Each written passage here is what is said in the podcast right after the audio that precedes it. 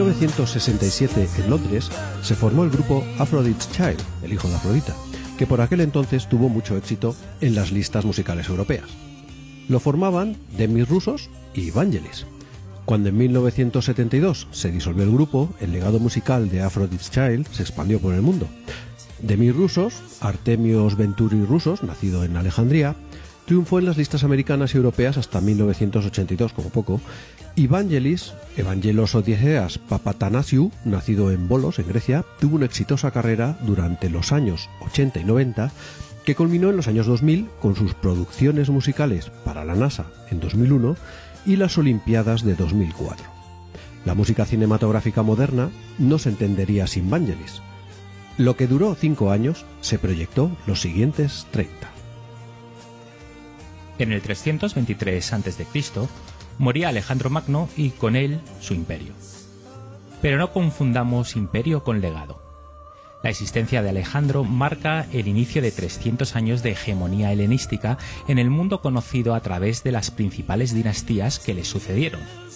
La Antigónida en Asia Menor, la Seleucida en Oriente Próximo, la Antipátrida en Grecia y la Tolemaica en Egipto. Un legado que ha sido el germen de la civilización occidental y madre de toda la cultura europea. Lo que se formó en 13 años de reinado de Alejandro se proyectó 300 años y posteriormente para siempre. Totum Grecorum est. Todo viene de los griegos. Marco Tulio Cicerón.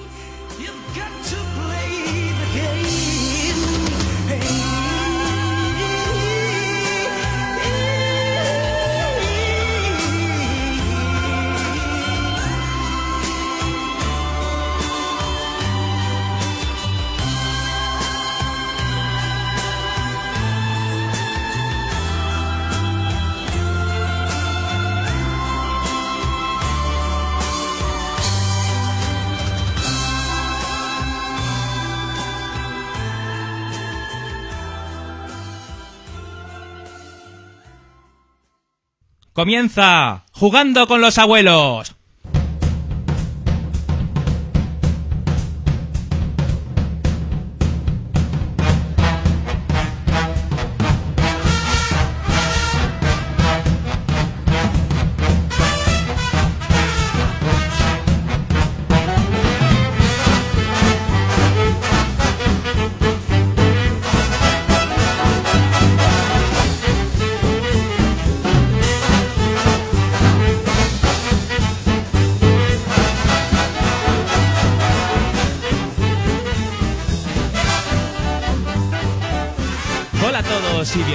Bienvenidos a la Yoyo Cueva. Os saludan Alejandro Torío, Eduardo Molín Hola a todos. y nuestros dos invitados de hoy, José Luis Bonilla Hola Internet.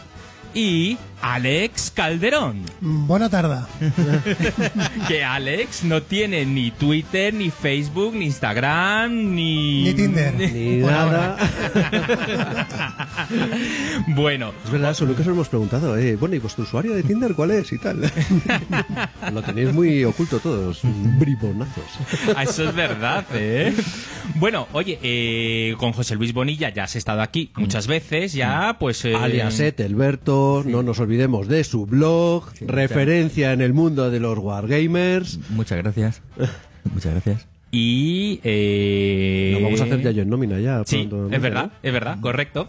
Y luego, por otro lado, Alex Calderón, es tu, nu- tu primer programa con nosotros. Te, te ha traído... Muy honorado. ¿Te ha traído José Luis o cómo, cómo, cómo ha sido esto? Eh, sí, eh, bueno, eh, mi, mi reentrada en el mundo de los wargames viene un poco de su mano y, y de este, precisamente de este juego. Vale. El sucesor es 10 años ya cumplimos. Sí, sí, es que Diez este juego no- añitos. nos unió eh, a nosotros. Ok, Sí, ok. Un poco también, hubo otro motivo que era adicional para hacer el programa y también para traer a Alex aquí. Bueno, que sepáis que este programa no es jugando con los abuelos, es jugando con Edelberto. Porque el programa lo han hecho ellos, lo han diseñado ellos, lo propusieron ellos, lo han escrito ellos. Unos cracks. En fin, que en este hemos trabajado menos que uno que estaba bañándose. De todas maneras, vamos a hacer las cosas bien y entonces, como siempre nos gusta introducir a nuestros invitados con eh, unas preguntas lúdicas para saber saber de qué eh, pie lúdico cojean, pues vamos a lanzarte unas cuantas preguntitas y así nuestros oyentes saben de cómo, cómo eres lúdicamente hablando, ¿vale? Entonces, primero, eh, lo tuyo son los wargames, los euros, las figuritas. Pues le doy un poco a todo, pero eh, un 90% digamos que es Wargame. O sea, todo, pero, pero bueno. Este es de los tuyos, este es Wargame. Todo, pero. Wargame, eh, Eso es. Además, por lo que hemos estado hablando antes, eh, fuera de micro, eh, tú eres de Club Dragón Sí, sí, sí. Y tuviste una época en el Club Héroe. Bueno, estaba ahí como electrón libre. Eh, cono- bueno, conocía a alguno del Club Héroe y lo que pasa es que me metí en una partida por correo electrónico de una especie de antecesor de, de sucesores, pero vía juego por, in- por correo electrónico que organizaba la gente de vuestro club. Eh, y Pero- éramos 13. Éramos 13. Ostras. Por correo electrónico, lo cual significa que es mucho más tarde del que yo jugué con esa misma gente años antes, el del Mediterráneo Ah, claro, anterior, claro.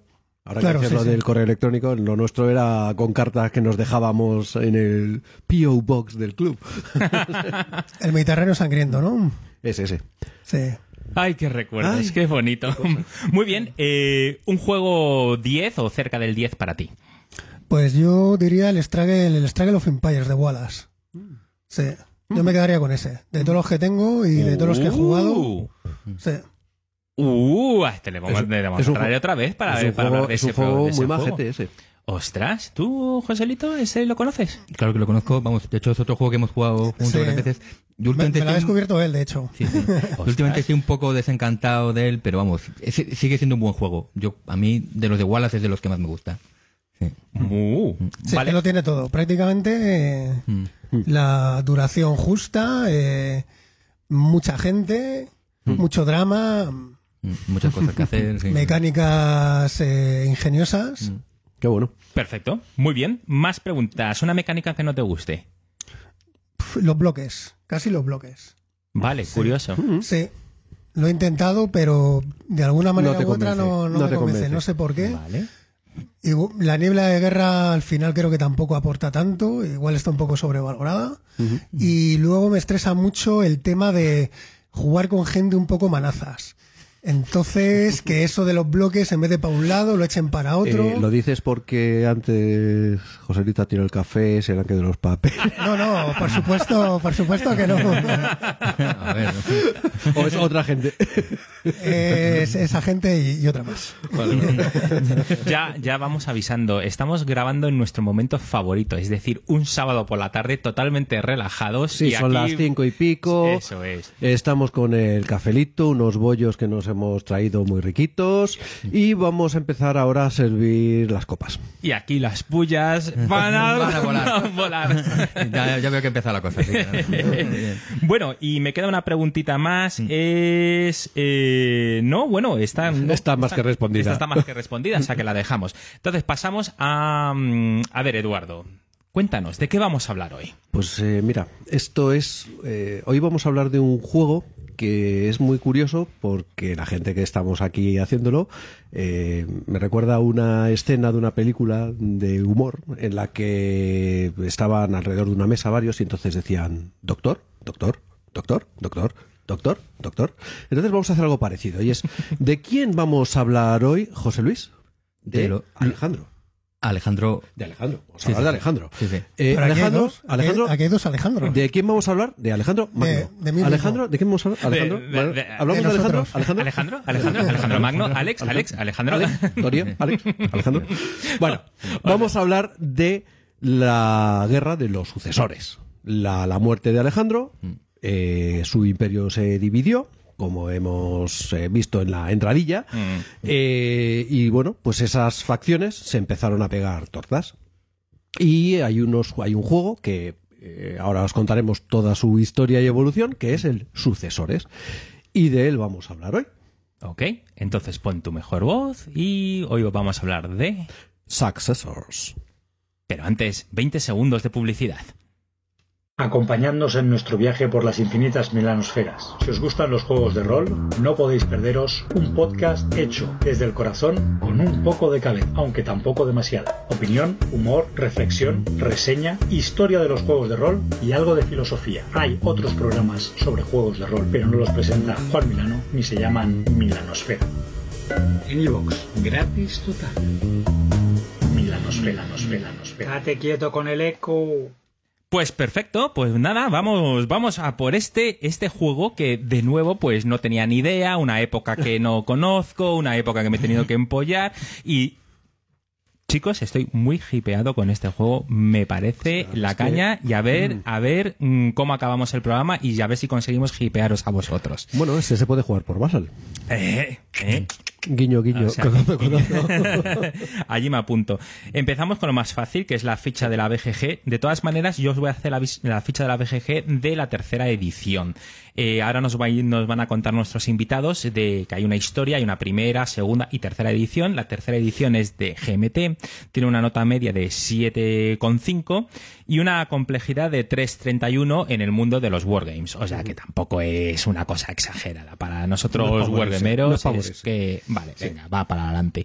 Bueno, en Y- el 77 en el ranking de Wargames no está mal. para un juego que tiene, ¿cuánto hemos calculado 20 antes? años. 20 años. Es del 97, ¿no? Sí, la primera edición es del 97. Ahí está. Entonces, os- chicos, os traemos como siempre mm, cosas a- añejas. Destilados añejos. Muy bien, de 2 a 4 jugadores, se tarda unas 5 horitas en jugar y tiene unos diseñadores que claro, a mí se me empieza a caer la, ba- la baba cuando escucho esto. Es Richard Berg, por un lado, mm, yo Lo conoceréis de otros juegos, como... como War of the Ring y el Memoir 44 que yo conocía de la lista, ¿sabes? Seguro que nuestros no sé si nuestros invitados conocen algún juego más, pero seguro que nuestros A mí me suena, es que a mí me suenan de muchos más juegos. Pero Sí, sí, sí, a mí este me suena, bueno, tiene premios a tutiplén, o sea, que este es uno de los de los cracks de- de- del diseño. Sigue, sigue. John B. Feeder Firer, espera. Firer. o no, Firer, Firer. o Führer, o- o no. John no, sé no, no. qué. Se escribe F-I-R-E-R. Firer, o- tal como suena. Führer, Eso A es. ver, eh, el, el tío ese... Cuando llegó a Estados Unidos lo americanizó. Bueno, a, a- a- grano, ¿a este tío lo conoce alguien más aparte de su madre? Porque no me suena Yo, nada. No, a yo no lo he conseguido. No. Yo lo he mirado y pues. no, no lo he conseguido, pero de nuevo Twitter está allí para que todos nuestros oyentes Sí, sean- que, que- que quieran nos corren. Y otro desconocido que es Mark Simonich. O Mark el dios Simonich. Demigod Simonich. Eso es, porque además es que fue lo primero. He entrado en la Yayo Cueva, estaba el mapa desplegado y digo, pero qué mapa más bonito, ¿no? Qué tablero más bonito el de, el de la versión de GMT. Y me dice Alex, claro, es de Mark Simonich. ¿Qué te piensas? Y digo, pues eso lo dice todo, Mm, ¿no? Sí, sí. Es muy bueno haciendo mapas. Oh, es, un- es una cosa. Bueno, pues tenemos aquí una parte que dice que decimos por qué. ¿Por qué el, el Successors? Venga, lo voy a pronunciar successor. mal y me da lo mismo. Sí, es bueno, el Successors y con eso vamos. ¿Por qué el Successors? A ver, ¿qué, qué nos contáis? Bueno, pues eh, por un lado, eh, pues porque como ya hemos comentado, fue un poco para, para mí y para Alex fue el comienzo de nuestra vida en común en el mundillo de los wargames y de los juegos de mesa. Ok. Un poco así que nos conocimos. Eh, también porque Y realmente... le dimos mucha tralla. Al principio Sí, sí. solo jugamos a eso prácticamente. Sí, sí, sí, sí. No, yo sí que le dimos bastante talla, jugamos bastantes partidas al... al incluso experimentamos, jugamos a cinco, Sí. a cinco una vez, a instancias tuyas. Sí. ¿Sabes? Eh, Eso es muy de Bueno, hay reglas, ¿eh? Hay reglas Sí, que vale. no nos hemos inventado nosotros para cinco. Pero, pero vamos, que fue. Le dimos bastante tralla. O sea, está ese recuerdo a título personal. Y luego, por otro, otro motivo, es que es un juego. mm, bueno, fue el tercer eh, card driven game, más o menos que publicó que publicó a- Avalon Hill, Wow, ok. ¿vale? Eh, fue el primero multijugador, es decir, para más de dos jugadores. Eh, y has- como juego multijugador de Card Driven Game, vamos, con un tema bélico, funciona bastante bien. ¿Vale? Como, o sea, dentro de un mundillo en el cual no todos los juegos de este tipo. o sea, No, no quiero hacer spoilers y tal, pero la pregunta es, ¿se parece al Aníbal? eh, aparenta. ¿Es como un Aníbal para cuatro o no? Mm, a ver, Mecánicas sí, ¿no? Mm, No, es que de eso ya entraremos, ya entraremos luego. Bueno, se, se parecen cosas sí y otras no. De hecho, lo que han sabido hacer bien ¿vale? El, eh, si tenéis otra referencia, por ejemplo, es el Sword of Rome.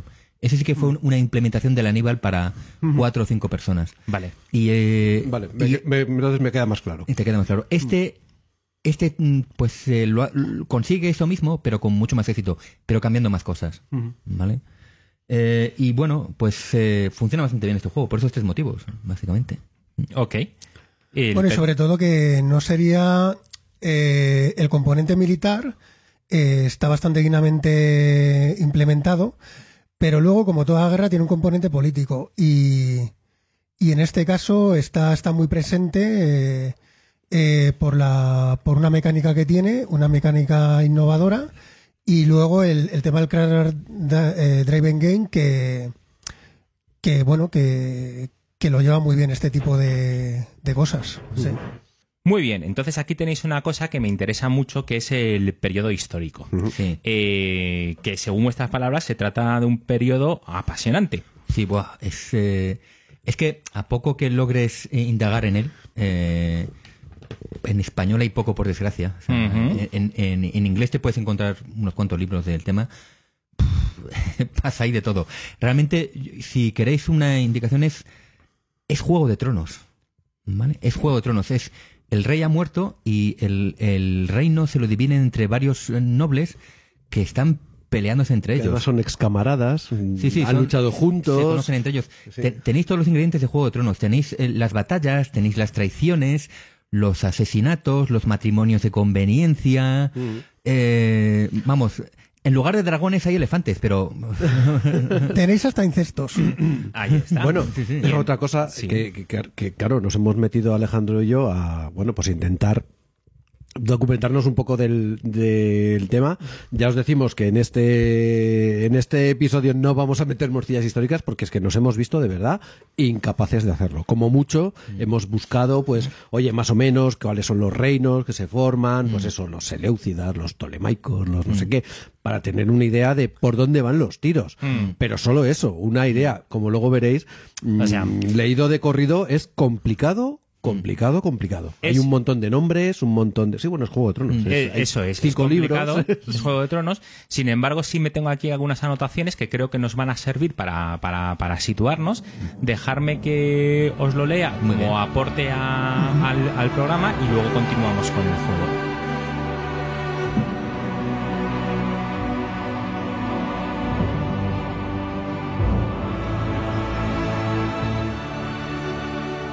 Estamos hablando de un periodo histórico en el que estamos en Babilonia en el 10 de junio del 323 a.C.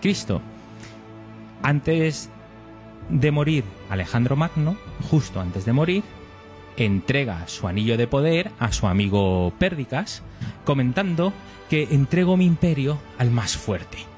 Pero qué crack es este Alejandro, ¿no? Porque con esta frase, pues eh, los La volvió... leoparda. La leoparda. Los volvió a todos locos, loquitos. Porque primero le entregó el anillo a Pérdicas. Entonces Pérdicas decía, no, no, que se lo entrega da a mí". al más fuerte, que soy yo.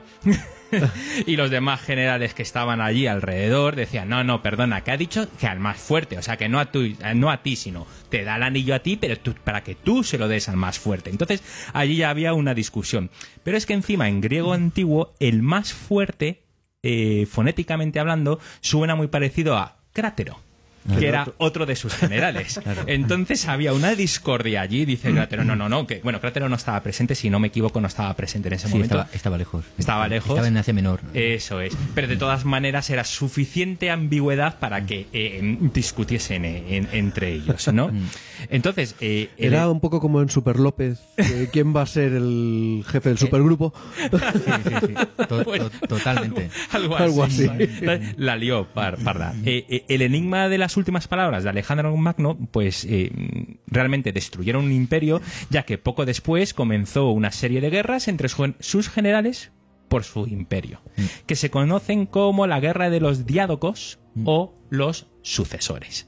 Por eso el nombre de este juego, ¿no? El- Que también, que si Así hubiesen es. publicado en España sería diádocos.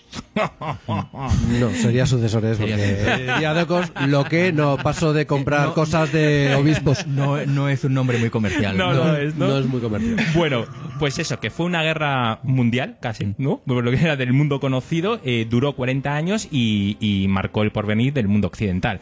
Una guerra de macedonios contra macedonios, eh, donde en algunos momentos hubo reticencia de los macedonios a luchar entre sí y, y tal vez se explicaría que había muchas batallas en que se cambiaban de, de- de bandos los, los Sí. soldados, ¿sabes? Eso creo, me imagino que... ¿Eso está representado en el juego? ¿Solamente...? Sí, sí, Ah, sí, también. Vale, nos quedamos con esa nota. O sea, que eso de un poco de las traiciones está representado en el juego. Sí. Ok, nos quedamos con la nota mental esa. Eh, así que con esta historia tenemos un juego de tronos, pero un juego de tronos en la vida real, donde los generales, antiguos compañeros de armas, luchan por la legitimidad, quedaros con esta palabra, legitimidad, aquí es muy importante, de ser el heredero de Alejandro. Y Alejandro aquí es el popstar. Es, es, eh, lo más grande que se ha visto hasta el momento. ¿No? Es, eh, es eso. Es- Y la sombra, el peso y la influencia de Alejandro sobre los macedonios fueron tan enormes que todos sus generales, cada uno por su cuenta, por su cuenta quisieron apropiarse de su herencia. ¿Vale? La mayoría de los generales murieron en el conflicto, pero si hubo un grupo especialmente perjudicado fue la familia de Alejandro. Así, por un lado, tenemos a Filipo Arrideo, el hermano de Alejandro Magno, que no había sido asesinado. O sea, Alejandro decidió que a este hermano le dejaba vivir, ¿no? sí, Pero- porque, porque el pobre tenía algún tipo de retraso mental. Correcto. Entonces no suponía una amenaza. Ahí ya, está. ya, ya. Pero luego Eso es. acordaos de Claudio y, y, y luego dan la sorpresa. no, no suponía una amenaza, pero claro, pero todos decidieron, dijeron, bueno, no pasa nada, pero a ti te hacemos rey, y le hicieron rey como Felipe III, porque algunos generales dicen, vale, tú eres rey, pero ya yo me encargaré de apoyarte y gobernar desde En la espaldita. Eso es. El problema que había, vamos, fue justo en Babilonia, nada más morirse el rey, es que el potencial hijo, porque cuando se murió Alejandro, su mujer, que era Roxana, Mm. Estaba... eh, estaba embarazada. Y dice, bueno, si es un niño y al final fue niño, pues será, será rey. Lo que pasa es que Roxana era extranjera, a estos no les gustaba. ¿Sabes? Filipo III era retraso mental, pero era 100% macedonio. Mientras que Alejandro IV, que fue... Macedonio inmanipulable. eh, sí, Ahí está, también. claro. Sí, Sí, sí. mientras que el hijo, el niño este, eh, pues era medio extranjero. Entonces no, no le gustaba. Por, eh, por eso llegaron a un acuerdo que eran hacer, reyes, re- hacer reyes a ambos a la vez. Eso es. Sí. Ahí está. Porque la gran sorpresa, bueno, aquí estaba eh, eh, el tirar el dado y el juego, ¿no? De el niño de, de Roxana, si va a ser niño o niña. Salió niño. Sí, ¿no? sí, sí. Claro, entonces es Alejandro, es Alejandro IV. Correcto, sí. Ahí está. El Alejandro Magno era Alejandro III, entonces sigue Alejandro IV. Ahí, allí lo tenemos.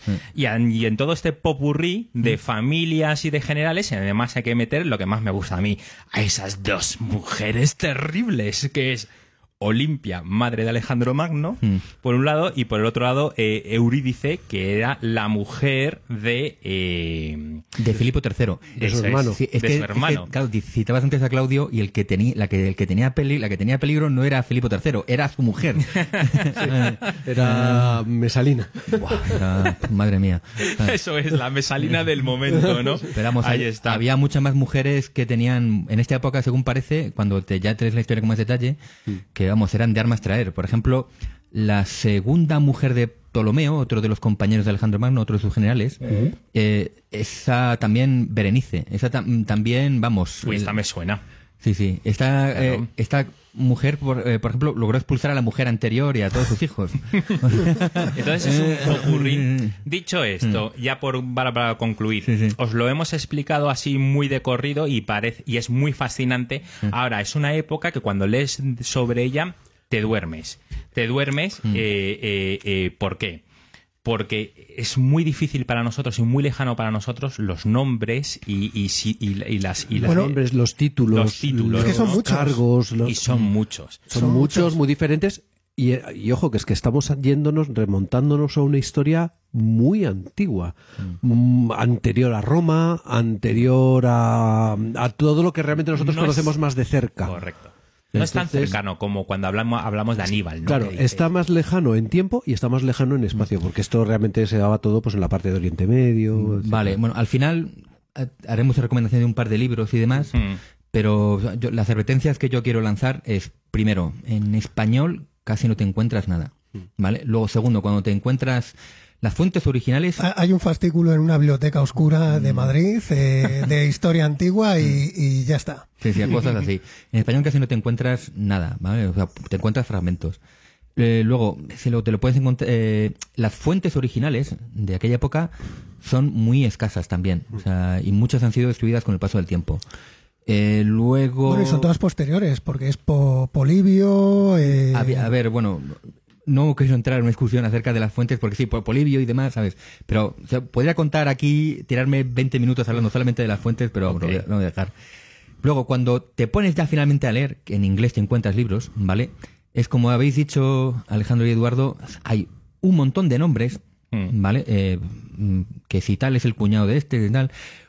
Luego algunos se repiten, eh, especialmente el nombre Nicanor, que debe ser como el, primero, segundo, tercero y no los sé Ptolomeos. Neotolomeo, por si fuera poco. Sí, sí, los Ptolomeos, claro, eso llega hasta, hasta bueno, pues hasta Cleopatra, concretamente, que ahí es el final de la dinastía. Yo tengo un ejemplo aquí para vosotros, y es cuando la facción antigónida anti-antipátrida se enfrenta a la alianza antipátrida anti-antigónida, o cuando Asandro salía con Casandro, pero es derrotado por Polemao. Toma ya, No, tío. sí, sí, O sí. sea, Desconectas. Ahí ya has desconectado. Y otro- otra advertencia, otra advertencia es que eh, mm, eh, vamos, es- esto era el, el imperio de Alejandro Magno, era un imperio muy grande, Mm. pasan muchas cosas a la vez en diferentes sitios, Claro. ¿vale? Y entonces, claro, es otro, otro motivo por el cual te puedes perder muy fácilmente. O sea, es, eh, de hecho, si cuando vayamos a hablar aquí, os recomiendo que saquéis un, un mapa, eh, los que os escucháis este podcast, porque vamos a hablar de un ámbito que va desde Albania hasta mm, básicamente El río hasta Indo. Pakistán. Hasta sí. la India, sí, Sí, sí. hasta el río O Indo, sea, efectivamente. Todo eso abarca, así que sacad mapa para iros orientando. Muy bien, pues volvamos al juego. Bueno, espera, y la última Ah, sí. advertencia, y la última advertencia también. Os advierto que, a ver, Alejandro, como sabéis de otros programas, Alejandro Torino, tiene, viene de zona griega. Su segundo apellido es muy griego. Georgiades. Exactamente. Toma ya. Pero es que además, ¿cómo se llama tu tía? Eh, te refieres a mi hermana, es Olimpia. Eso es. Ah, eso. Ah, pues muy apropiado. Ajá. ¿Y tu hija?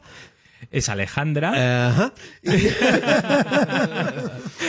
y, y Y- mucho ah. cuidado porque los griegos te la lían parda a la que te descuides como estamos Sí, viendo. Cuidado mi- con los regalos de los griegos. Y tú... Tú de- querías decir mi tío, Ese es tu tío, que es Platón. que es Platón.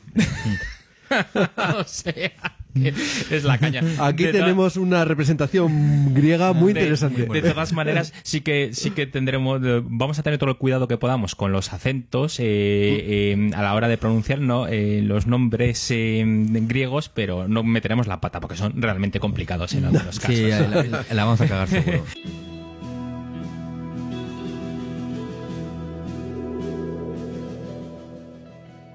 Bueno, oye, pues vayamos al juego. En el juego eh, lo vamos a empezar por lo fácil. A ver, Alex, había una versión 1, una versión 2, una versión Sí, 3. las ¿Nos quieres hablar de las ediciones o prefieres tú? Si, si queréis, prefieres eh, empiezo yo con la edición Venga, 1 pues y 2 vamos. y luego dejamos a Alex la, Perfecto. que, la, cono- que la conoce mejor. Venga. Bueno, este juego se publicó en 1997 por Avalon Hill, la veterana editorial, un año antes de que la cascase. ¿Vale? Y Y las casé a Balon Hill. Eso. Eso. La da, no, no, no yo. No, Alejandro. Entonces, eh, ahí, eh, eh, vamos, es, es de, los, de los posteros. mm, Luego, claro, se publicó muy poco porque tuvieron solamente un año de, de tirada y luego, pues, eh, posteriormente, pocos años más tarde, en la BGG, eh, Simonich eh, bueno, eh, publicó una, hizo pública una, una revisión de las reglas. ¿Vale? Entonces, el juego tal como salió de las imprentas de Avalon Hill, eso es la primera edición. Dale. Esta revisión de las reglas eh, eh, que hizo que hizo Simonich, Simonich. ¿vale? Que realmente le metía más al sello al juego. Inicialmente el juego no tenía estaba algo cojo. Eh, la, la revisión le dio realmente más vidilla y lo hacía más entretenido. Eh, fue lo que es lo que se conoce como la segunda edición. Pero segunda edición como tal no hay nada publicado. Es una revisión de las reglas Vale. publicada en internet. ¿Vale? Y ya después de eso, pues fue en 2007, fu- eh, fue cuando publicó... 2008. 2008, fue cuando publicó eh, eh, GMT la tercera edición. Sí, que es la que, bueno, hemos traído aquí al programa. Es la edición estándar con la que se juega prácticamente en todas partes. Y, y bueno, y es una edición muy, muy preciosa. Es un- el mapa es una, es una maravilla. Eh, las mecánicas y, y lo demás eh, ya se puede decir que, que está todo bien implementado. Hay alguna pequeña corrección respecto a la segunda edición. Y, y poco más. eh, se terminó agotando. Y en el P500 eh, lo volvieron a poner para hacer una reimpresión. No tuvieron mucho éxito, debió de quedarse entre 200 y pico, 300, 300 peticiones, no terminaba de subir y como hace unos tres años lo retiraron de- del P500. O sea que tenemos que escribirles y decir que por favor lo vuelvan a poner. Si que hemos hay- hecho un si programa tiene- que esto va a subir como la espuma. y que- Exactamente. Y que, por favor. sí, sí, sí, sí. Muy bien. Vale, pues O perfecto. sea que es complicado de encontrar, es lo que. Yo me he echado una Em. visual en la BGG y lo que encuentro siempre es en Estados Unidos y ronda los 90 dólares para arriba. Luego me meto en el Wallapop rápido y allí no lo he encontrado. No, en el Pero Wallapop bueno, eh, ya sabes que después de- del programa pues aparecerán copias por allí en algún sitio. En la BSK no suele salir tampoco. Hay Tampoco, ge- ¿no? eh, no hay mucha gente que lo venda y, Vale. Y gente que sí que lo ha pedido, pero con- me imagino que con poco éxito, pues Bueno, sí, sí que ha habido. De todas maneras, como sí están las reglas en la página de GMT, porque es así que las Sí, encontré yo, Y puedes jugar por base. y se puede jugar por basal, Pues pues bueno, la metadona, pues a falta de buena mandanga, pues, no, nos ha fastidiado. pues bueno, puede, puede servir. Muy bien. Pues eh, siguiente pregunta o siguiente punto que tenemos aquí es el de eh, cómo se adapta este periodo al tablero, vale la pena, o sea, ¿qué nos contáis, qué nos contáis por allí de, de- del juego? Muy bien, bueno, a ver, cuando tú abres este juego, tiene toda la apariencia de un, de un Hannibal, que es un juego que conocéis por otro capítulo de, de este podcast, ¿vale? Y nos encanta. Eh, claro, tienes un- el mapa lo que, lo que es eh, con localizaciones, que son espacios conectadas por caminos. Eh, las tropas son puntos genéricos. eh, lo que pasa es que aquí ya diferencia un poco, porque los hay de, tre- de tres tipos y demás. Ya entraremos en más detalle con eso más adelante. Y tienes cartas que, que sirven para, un poco, aparentemente, para impulsar el, el- el juego. Cartas que tienen un valor en puntuación y luego también un texto. Vale. eh, con unos eventos que, que se pueden, se pueden, vamos, que se pueden jugar para y que sirven para darle más, más salsilla al juego. Ujú.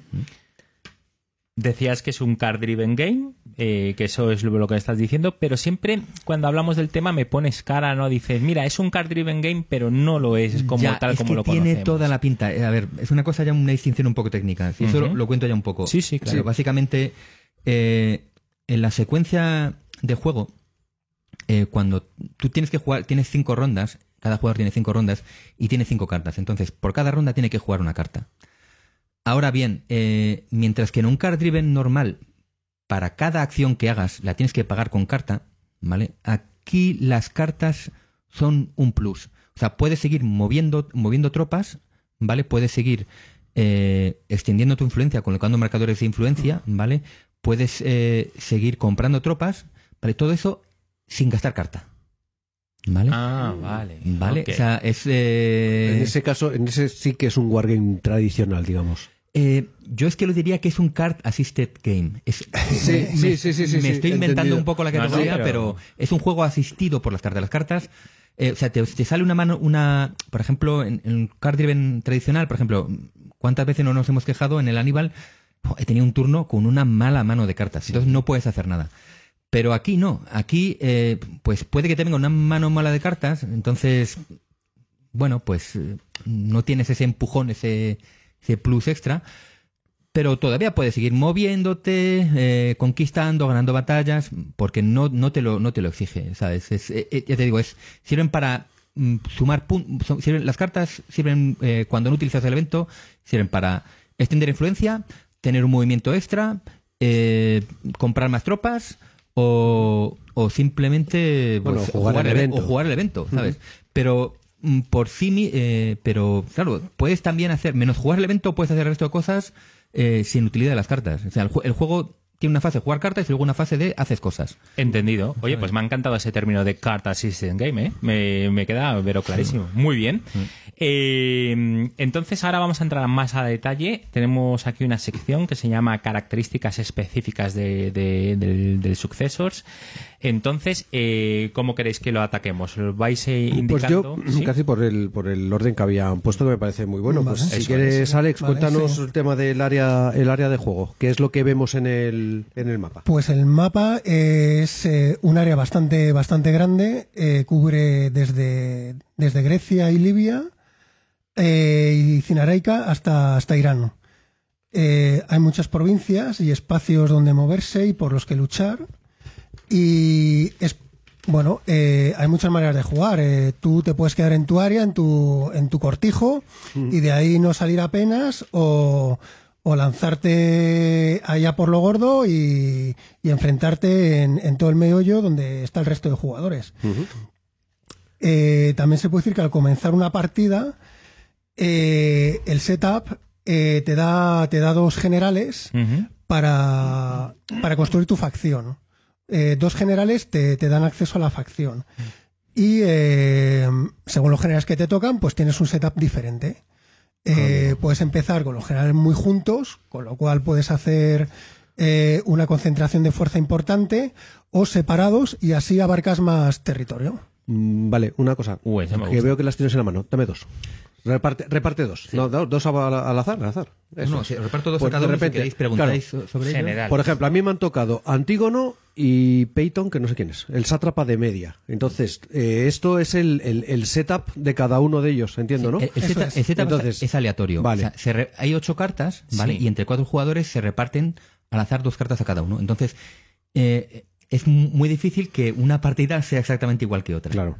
Claro, pero lo habéis cagado vosotros porque a mí me han tocado dos cracks, Antípatra y Pérdicas. O sea, es... Antipátrica y Pérdicas. Bueno, yo o sea, tengo, yo sí, tengo pero- la pero parte. A ver, pero yo, con- yo- Pero yo controlo y Frigia. Pérdicas están en, en lados opuestos. Tienen medio... Amiguito. Claro. Claro, yo tengo los dos, a estos dos matados, pero los tengo en Frigia, en Celania, que no sé dónde está, en Media, que sí, y en Ecbatana. O sea que más o menos están casi cerca. Si uno está en Asia Menor, lo que es en Sí. Turquía, y el otro en, en Ekbatán, eso está en Irán.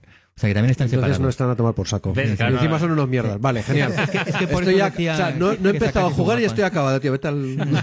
No, pero es que eso, claro, hace Ahí que... tú te has quedado con Seleuco y con... el- No, Joder, es que hay otros dos Es que generales. sabe, Joselito sabe. Es que hay otros dos generales que, que salen luego posteriormente, que son Seleuco Sí. y Eumenes, que bueno, también tienen su historia y demás, ¿sabes? Sí. pero esos, esos no salen de inicio, sa- salvo a lo mejor en el juego de 5. Vale, Eh, pero... claro, en el juego de 5 o eh, hay varias opciones. Jugando una carta de 4, si se te ha muerto tempranamente un general, una carta de 4 puntos de valor, entonces eh, para, para sustituir la merma que supone la muerte de un general en batalla o por alguna otra algún otro suceso, eh, le hace un catarro, a algún accidente de caballo o lo que sea. O, o- o salvación en la undécima hora, de esa carta tenemos que hablar. Sí, hay que hablar de esa. carta, sí.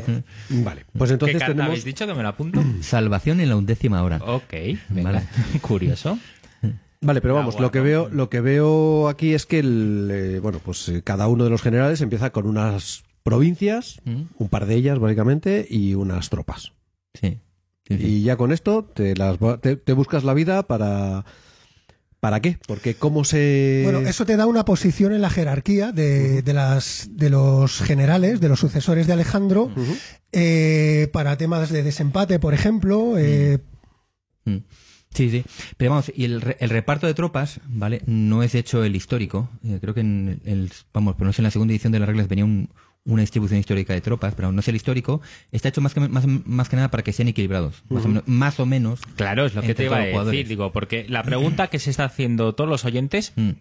no, la estoy haciendo yo, pero vamos, que es así, dice, macho, no me fastidies, si aquí se reparten, se reparten al azar, en algún de alguna manera estará equilibrado para que eh, eh, no Mm. te toque esos dos generales paquetes y a otro le toque unos muy buenos. ¿Cómo se compensa ese Mm. A hecho? ver, el- se, eh, se compensa con los, con los propios jugadores. Este juego tiene una, mm, eh, un motor, aparte del Car Driving Game, que es el, el motor de Gun Up eh, de, Ligue- de Leader, que supongo que lo habréis visto en más juegos. Sí, de. A ver, eh, vamos a entrar en esa hora, pero un poco. lo- otra cosa que antes. Sí. Que es lo que preguntaba antes Eduardo. Co- Bueno, O sea, te ¿cómo- dan los dos generales. ¿Y ahora qué es lo que tengo que hacer? ¿Cómo Venga. se gana en este Vale, juego? vale, vamos. Hay una cosa aquí especial en este juego, aparte, ¿vale? Que es que hay una doble puntuación de, de, de victoria, ¿vale?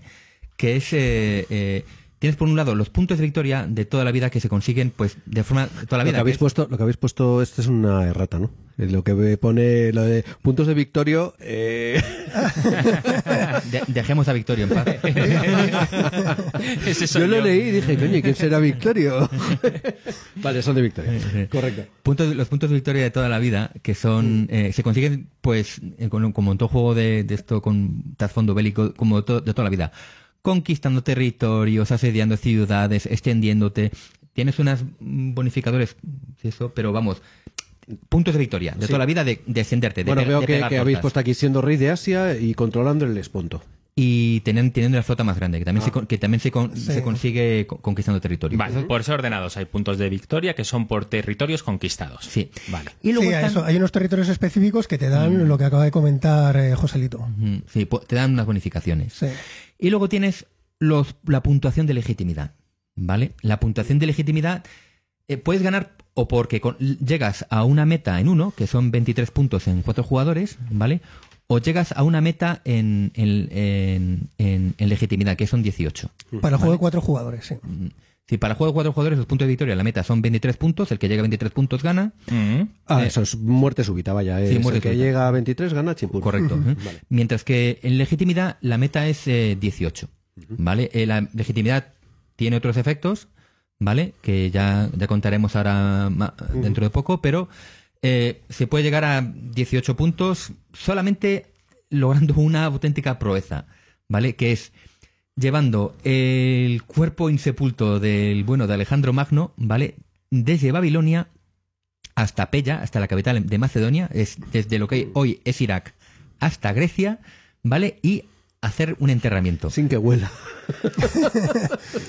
Sin que huela. Bueno, es... eh, Bueno, eso da igual. Me hace gracia porque es que en el, cuando estábamos escribiendo la escaleta, que la compartimos y tal, había escrito Sin que huela. de el cuerpo in- in- insepulto.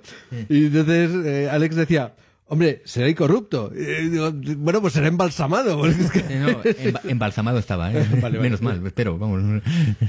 Vale, pero no me ha quedado muy claro. bueno, Sí. históricamente, O sea, tú- a ver, me habéis, tienes- hecho un lío, me habéis hecho un lío. Vamos a ver. Hay una doble los- puntuación. Eso es, a ver. No, Hay una doble otra puntuación. Tú puedes ganar por, vic- eh, por llegar a la meta en cualquiera de ellas, en una de ellas. en dos tracks, vaya. En, do- en dos tracks diferentes. Ok. ¿vale? Es en una o en otra. Entonces tú puedes hacer el juego de voy a puntos de victoria o puedes hacer el juego de voy a por legitimidad. Vale. ¿Vale? Entonces ambos juegos involucran hacer cosas diferentes.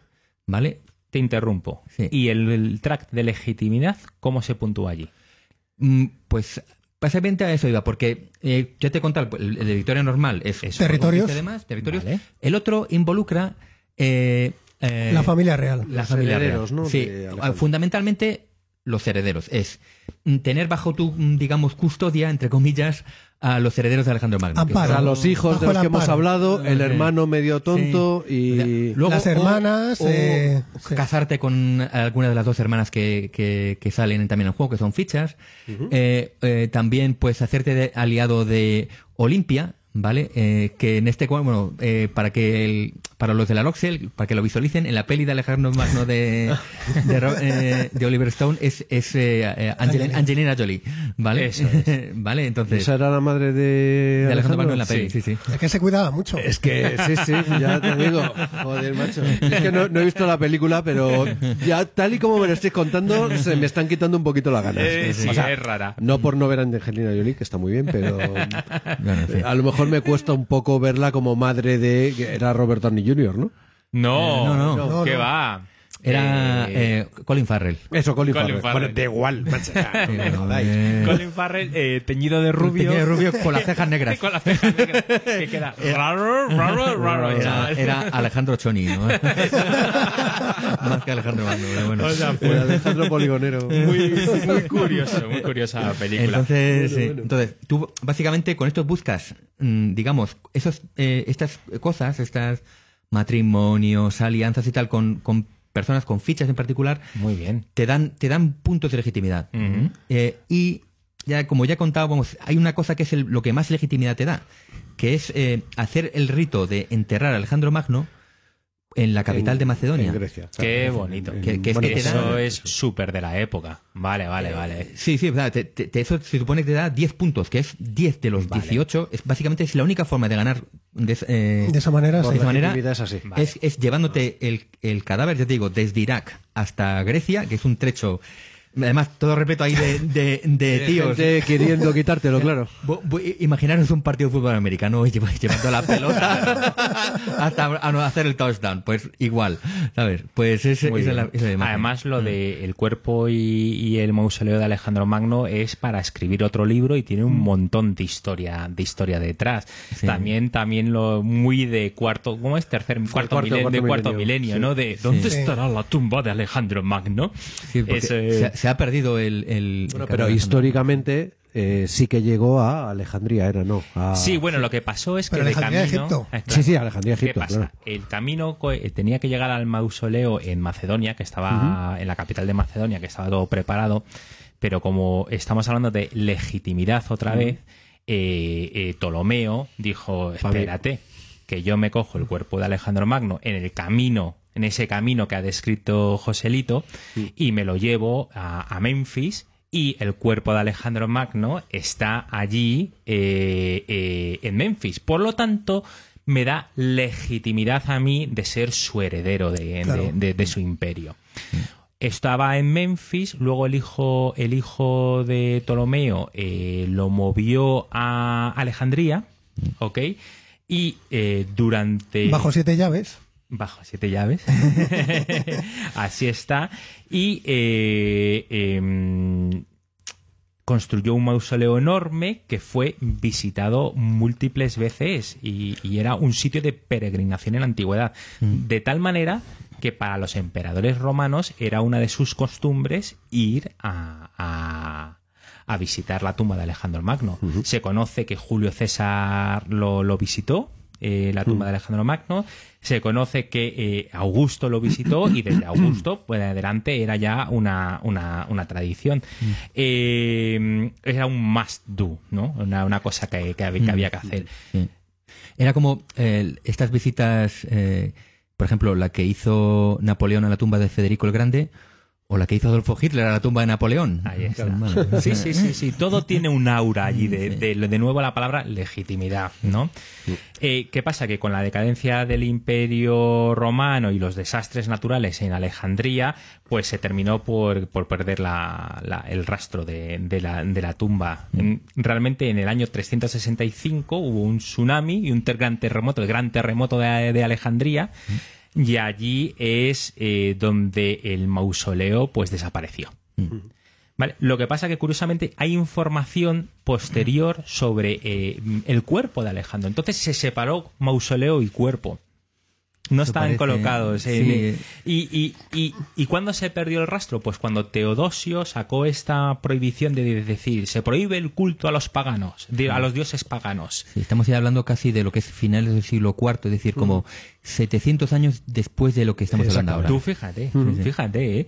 Y había un culto a, a Alejandro y, y- y bueno, pues ya con esta, con esta, con esto de Tedio- eh, con esta ley de Teodosio, pues ya se perdió el rastro del cuerpo y ya hay de todo, ya hay invenciones de todo tipo. Yo he leído una que me, eh, me encantó, que dice en el 2004 el historiador británico Andrew Chug planteó una curiosa pero poca probable teoría en su libro La tumba perdida de Alejandro Magno, en que en su opinión la tumba estaba eh, en San Marcos, en Venecia. Que, eh, a- que allí dentro de la tumba de San Marcos pues estaba el cuerpo de Alejandro. Ajá. Esto no será del canal Historia eso, ¿no? De- Pues y los aliens lo trasladaron. Los defensores de las teorías de los antiguos astronautas. Por eso. Es que es de total locura de, de eso. Pero me ha encantado que, que eso está en, en el juego, ¿no? Lo que has Sí. dicho tú. En el track encima se llama de legitimidad. Me estás Sí. enseñando una carta. ¿Qué Sí, dice la, esa carta? la carta de traición, que es una carta que te permite, digamos, a un jugador, Sí. si se hace suficiente, si tienes un ejército a suficiente distancia, levantarle eh, pues el cuerpo de Alejandro Magno Ah, o también secuestrarle a alguno de los herederos si lo tiene bajo su control. Claro. O sea, entonces eh, recoge un poco todo este tipo un- de... Un sac o sea, tipo fútbol americano. Claro, claro. O sea, Oh, este, este tipo de cosas, digamos, de... de Eso la es un juego en sí mismo. Sí, sí, la legitimidad está muy impulsada por las cartas, los eventos son lo que, lo que premian ahí. Porque también hay, do- hay dos cartas que son los que te permiten casarte con las hermanas, hay otra carta que te dice que eh, Olimpia se hace amiguita tuya, y hay una carta que es para envenenarlos uno por uno. Oh, ¿Sabes? qué divertido. Eh, Vamos, sí, sí. este juego es que me metería ya en la historia. Sí, Eso la es. verdad es que sí. Bueno, pues eh, seguimos. ¿Cuánto dura? Eh, o sea, ¿cuánto dura de, de- de turnos y todo eso? Eh, pues dura, eh, puede llegar a durar unos cinco turnos que representan cuatro o cinco años cada uno con cinco rondas en las que en cada una de esas rondas hay que jugar una carta, Ujú. Ok. Ya que eh, se reciben cinco cartas por jugador. Eh, el jugador con más puntos de victoria eh, se le nombra, se le da la carta del usurpador. Ah, Entonces, este es uno de los mecanismos Sí. que lo que comentabais antes de si aleatoriamente ha robado de los dos mejores generales, pues los lleváis vosotros, pues puede estar esto equilibrado con la carta del usurpador, que es que te haces el objetivo de todo el resto de jugadores. ya. Sí, básicamente es que el usurpador, al que eres un usurpador, le puedes hostiar, ¿vale? Sin perder legitimidad. Ah, que cuando atacas a otros pierdes legitimidad. Sí. Claro. En pri- Yo pensé eh, que todo era todo lo contrario, ¿no? Más bien la ganas. eh. Eh. Soy, soy más grande, tengo más fuerza, le, me- le he pegado, ergo Dios está de mi parte. No, bueno, bueno, tú estás- este, le estás pegando a un hermano macedonio y eso te parece legítimo. No, no. Ah, claro. Claro, todos somos macedonios. Mm. El, el imperio eh, no es el imperio de los diadocos, es el imperio de Alejandro. Somos sus protectores, sus campeones. Mm. Todos tenemos el título de campeón de- del imperio del imperio No, es Alejandro. un poco King of, King of New York, ¿no? O King of Tokio. El que está en el centro recibe de todos. Eso es. Ay, qué bueno. O sea, que recibes esta carta, si eres el que más eh, puntos, Puntos tiene, tiene, sí, sí. recibes esta Bueno, la carta. historia fue así. Eh, En cuanto había una facción en- que despuntaba sobre las demás, eh, todas ellas se unían para, para atizarle. sí. Claro. Y, hubo varias facciones en, en esa posición y que, y que no acabaron durando. Tal, Eh, tal- tal vez meta la pata aquí y alguien me corregirá, pero me parece que todos los diádocos, todos los sucesores murieron, excepto Ptolomeo, que fue el más conservador, y ese se quedó en Egipto ver, y perduró. Voy, Sí, voy a, sí. voy a recapitular, ¿vale? Sí. Eh, Leonato, ¿vale? Este murió en batalla, muy pronto además. Ajá. Crátero murió en batalla también, Mm. ¿vale? Eh, Neoptolomeo eh, también. sí, eso es otro también que sale. Luego, eh, Peyton, ese o murió en batalla o murió asesinado, pero lo cierto es que... Se le pierde la pista. Se, se le pierde la pista bastante. ¿Antígono? Antígono murió en una de las batallas Murió en más en Ipso. En Ipsos, que es una de las Sí. batallas más gordas de la historia, Vale. con cientos de elefantes en el centro de Asia Menor. No se, Oh. se sabe muy poco de ella, ¿vale? Ok. Eh, luego, acércame más, más, más piezas. Sí, Espera, sobre la talla de Ipsos. Pérdicas y Antípater. sí. A ver, de Pérdicas murió asesinado. Ah, qué bueno. Ay, qué bonito. Les estoy des- eh, enseñando el desplegable de la revista Despertaferro sobre del especial del número de, de los diádocos. Es el número 8, chicos, no lo busquéis, porque Está de momento agotado. está de momento agotado. Y eso sí, también desde aquí le decimos a Despertaferro que si la vuelve a editar por lo que sea, pues que nos avise. la compre, sí. Pero un desplegable precioso. Sí, sí. bueno, decía Pérdicas, otro que murió asesinado en un intento fallido de invasión de- del Egipto de Ptolomeo. Eso es. Antípatro murió en la cama, pero bueno, son cosas eh, es. de viejo, tenía ya 80 años. Hay- Otra cosa que a mí muy particular era que mm, los que sobrevivían mm, llegaban muy a viejos. Luego está por ahí Lisímaco, ese murió también en batalla, con setenta y pico años también. Claro, que es otra particularidad que es muy curioso para la época, que eh, eh, se dieron de leche, eh, pero toda la vida, y cuando digo toda la vida, es que hay batallas en que uno con 70 años y otro con Sí, bueno, un eran- poco más, octogenarios se seguían Eran dando. los generales que iban al frente de sus ejércitos. Madre del amor eso sí da hermoso. legitimidad, amigo. Ya, ya, ya, eso, eso sí que son puntos. Pero eso hasta antes de ayer, ¿eh? O sea, el general que está Ya, ya. en primera línea de combate mm, normalmente se suele ganar el respeto, para empezar, de sus tropas. Sí, sí, claro, claro, claro. Bueno, habéis hablado de. No sé si os, eh, os voy a hacer un salto muy grande, pero estábamos hablando de combate. Sí, Sí. pues, y pues, me interesa mucho que me habléis de ¿Cómo es el sistema de combate en este juego? Sí. El combate, eh, esto venía en los dos primeros juegos de, de Cardigan Game de Avalon Hill, había Ujú. sido el combate con, con cartas, con el estilo de Aníbal. Vale, lo que pasa es que, es que aquí, como era un, eh, eran cuatro jugadores, no podían, eh, no podían utilizar el sistema porque si no el juego hubiera, el juego hubiera durado demasiado. Sí. Lo que tienen es una tabla de resultados de combate, la CRT de toda la vida. Y básicamente eh, tienes unas columnas que te indican la fuerza que tienes, ¿vale? Y, eh, y eh, tú tiras dos dados en tu columna, ¿vale? Determinas un resultado que te da eso, cuanto más alto el número mejor, ¿vale? Y si tu número es mayor que el, que el del otro, le has ganado la batalla. Aquí ya entran cosas ya más peculiares. Por ejemplo, eh, las tropas, pues hay mm, tres tipos de tropas, básicamente. Están los mercenarios, que son tíos que valen una tropa, vale un punto de fuerza. Tienes los, macedo- los macedonios, que son tropas élite, que es, era la típica tropa macedonia de infantería pesada, con lanzas de 5 Falanges metros. y tal. sí. Que eso es un punto, da, vale dos puntos de fuerza. Espera, batalla. son los de. Uh, oh, ¿No? Algo así. vale. Y luego tienes, eh, tienes los elefantes, que son, pues, eh, tienen un resultado que depende de la tirada de un dado. Entonces, Caótico.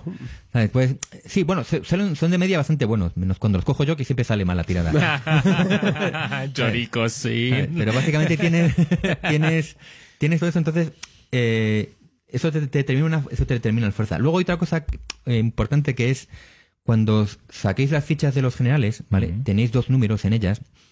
Uno es el número que sirve para determinar eh, la, la activación, vamos, la, O la, la- iniciativa. la movilidad que tiene. sí. Y otro sirve, que viene un recuadro amarillo.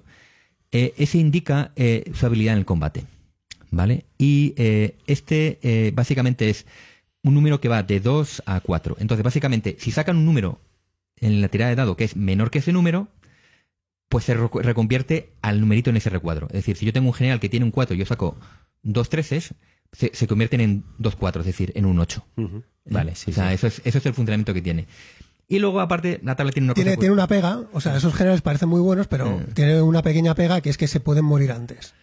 Sí, sí, es eh, la cosa... Que se involucran mucho, vaya.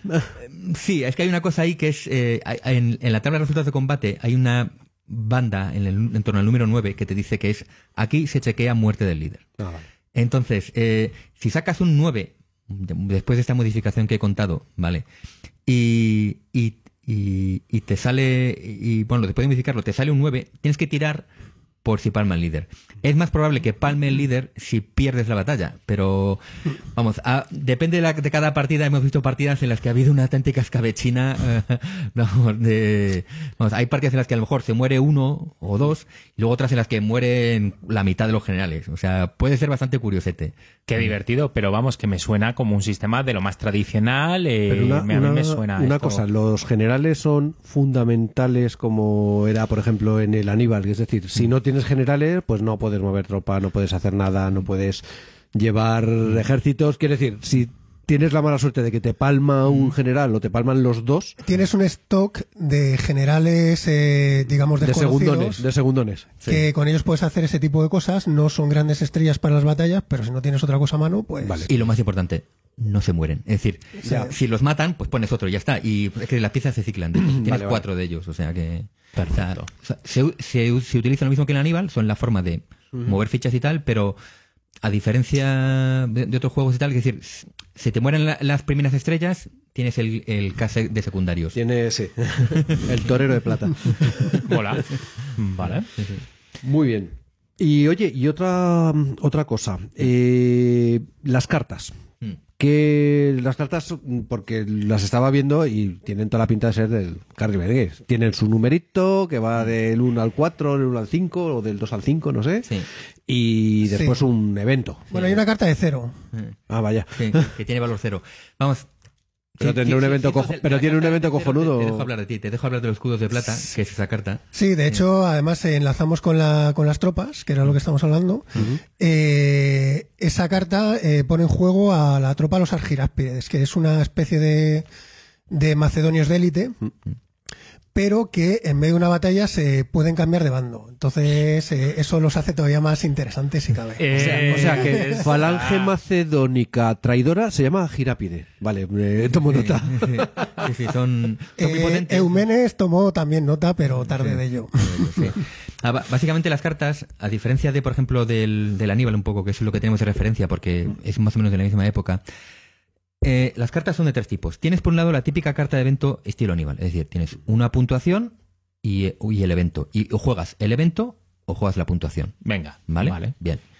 Luego tienes unas cartas que pone surprise, que son cartas de sorpresa. ¿Vale? Esas cartas no tienen puntuación. O sea, solamente valen para jugarla el evento que viene ahí en medio, que es lo puedes jugar en el turno de otro o como una reacción a algo. Interrumpes. Sí, sí. Eso me gusta. Sí, eso como sorpresa.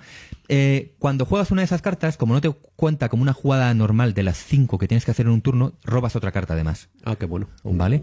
Y si llega el momento mm, que tienes que jugar carta y solamente tienes cartas de esas, o, o- bueno, te la puedes soltar cuando quieras también, sin ningún efecto, y robar una carta, ¿sabes? A ver si te, te toca una carta normal. O sea que le dan un poco de intriga, vidilla, o sea, tienen, sal- salen ahí, ¿sabes? Eh, o sea, son bastante curiosas. Da mucho sabor. Sí. Y luego finalmente están ahí las cartas de bonus, o las cartas de bono. Vale, esas cartas tienen un evento y la puntuación. Y se juegan ambos. Ah, qué bueno. primero los puntos y después el evento. ¿Vale? Y esto sirve para desencadenar, pues, mm, por ejemplo, muchas, muchos eventos históricos. Por ejemplo, eh, las cartas de matrimonio con Tesalónica o con Cleopatra, las hermanas de Alejandro Magno, son de ese tipo. ¿Vale? Y luego hay otras cartas que viene a colación de lo siguiente que voy a traer, que, es, eh, que son las cartas de, de, de los ejércitos independientes. ¿Vale? Que también son cartas de, de, de, de, de bonus. De bonus. Que los activan. Que, que juegas el- los puntos y luego activas el ejército independiente. Y también están las cartas de revuelta, que son también, son también para... Cuando dices independiente, es independiente de cualquier jugador. Sí, sí, sí, sí. sí, Ah, vale, sí, sí. vale. Entonces, tienes también las cartas de revuelta, que también son un poco una variante de esto independiente, porque básicamente tienes unos marcadores de, con- de control de tu color. Cada jugador tiene un color, con, el que, con el cual va extendiendo su influencia en el mapa o, o con las tropas o pagando puntos con carta, además, como, como en el Aníbal, ¿vale? Pero, el, eh, pero tienes también estos eventos de, de las revueltas que hacen que te surjan de repente unos marcadores verdes que son los independientes, que no son de ningún jugador, le quitan el control a todo el mundo, ¿sabes? Entonces, forma parte de una inteligencia artificial que tiene el propio juego, ¿vale? Para guiar como pues mm, gente pues eso que están en contra de todos que qué son guapo. Sí, sí. Entonces, por ejemplo, tienes estos ejércitos que son, por ejemplo, los escitas, que por ejemplo empiezan invadiendo desde lo que es- hoy es Bulgaria, por ejemplo, que sale en el juego. Eh, Los ilirios que están ahí también muy cerquita. sí, en, en- en Se Epiro, pueden en combinar, de hecho. Sí, sí, sí, se pueden juntar. Tienes también eh, un, en Capadocia, en medio de Asia, de Asia Menor, un ejército. eh, Y luego dos de griegos. Sí, luego hay uno, lo que es la de de Grecia independiente, porque Grecia se, al, al escuchar que se había muerto Alejandro Magno, se rebelaron, ¿vale? Entonces, Porque Macedonia no es Grecia, ¿no? Correcto. eso está al norte, sí, sí.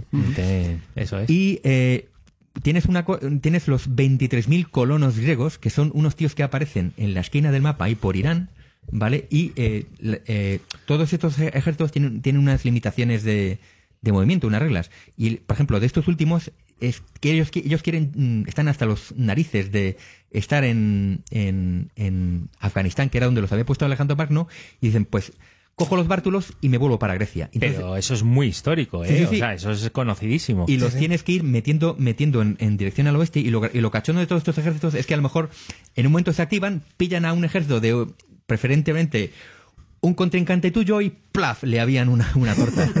¿Sabes? Qué bueno. Sí, sí. Ah, pues eso, eso, esa parte también me gusta, ese motor ¿no? de arte de Sí, inteligencia. y otra cosa que veo que está aquí apuntado, que eso también le puede dar gracia, es que todas las cartas están disponibles todos los turnos, ¿no? Porque se resuflean los... Sí, el- Sí. El, mazo se rebaraja y no es un mazo de cartas muy grande, son 64 cartas solamente. Luego hay algunas que se van del juego si se juega el evento y se Bueno, va, cumplen las sí. condiciones. No son muchas, pero alguna hay. Bueno, pero está bien, porque en cinco turnos, vamos, que se va a jugar todo el mazo prácticamente. Sí, Raro será que no se juegue... sí yo creo que prácticamente salen todas las cartas. Pues eso está muy bien. Bueno, ¿y el juego dura mucho? Pues eh, el máximo son cinco turnos.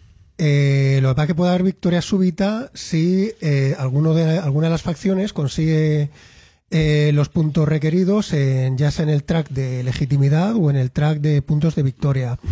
Luego hay una manera de combinar ambos registros, ambos tracks, que es eh, finales del turno 3 y del turno cuarto, si no me equivoco, Sí, eso sí. en el que eh, llega el momento en el que puedes coronar, si lo tienes en tu poder, a alguno de los herederos de Alejandro.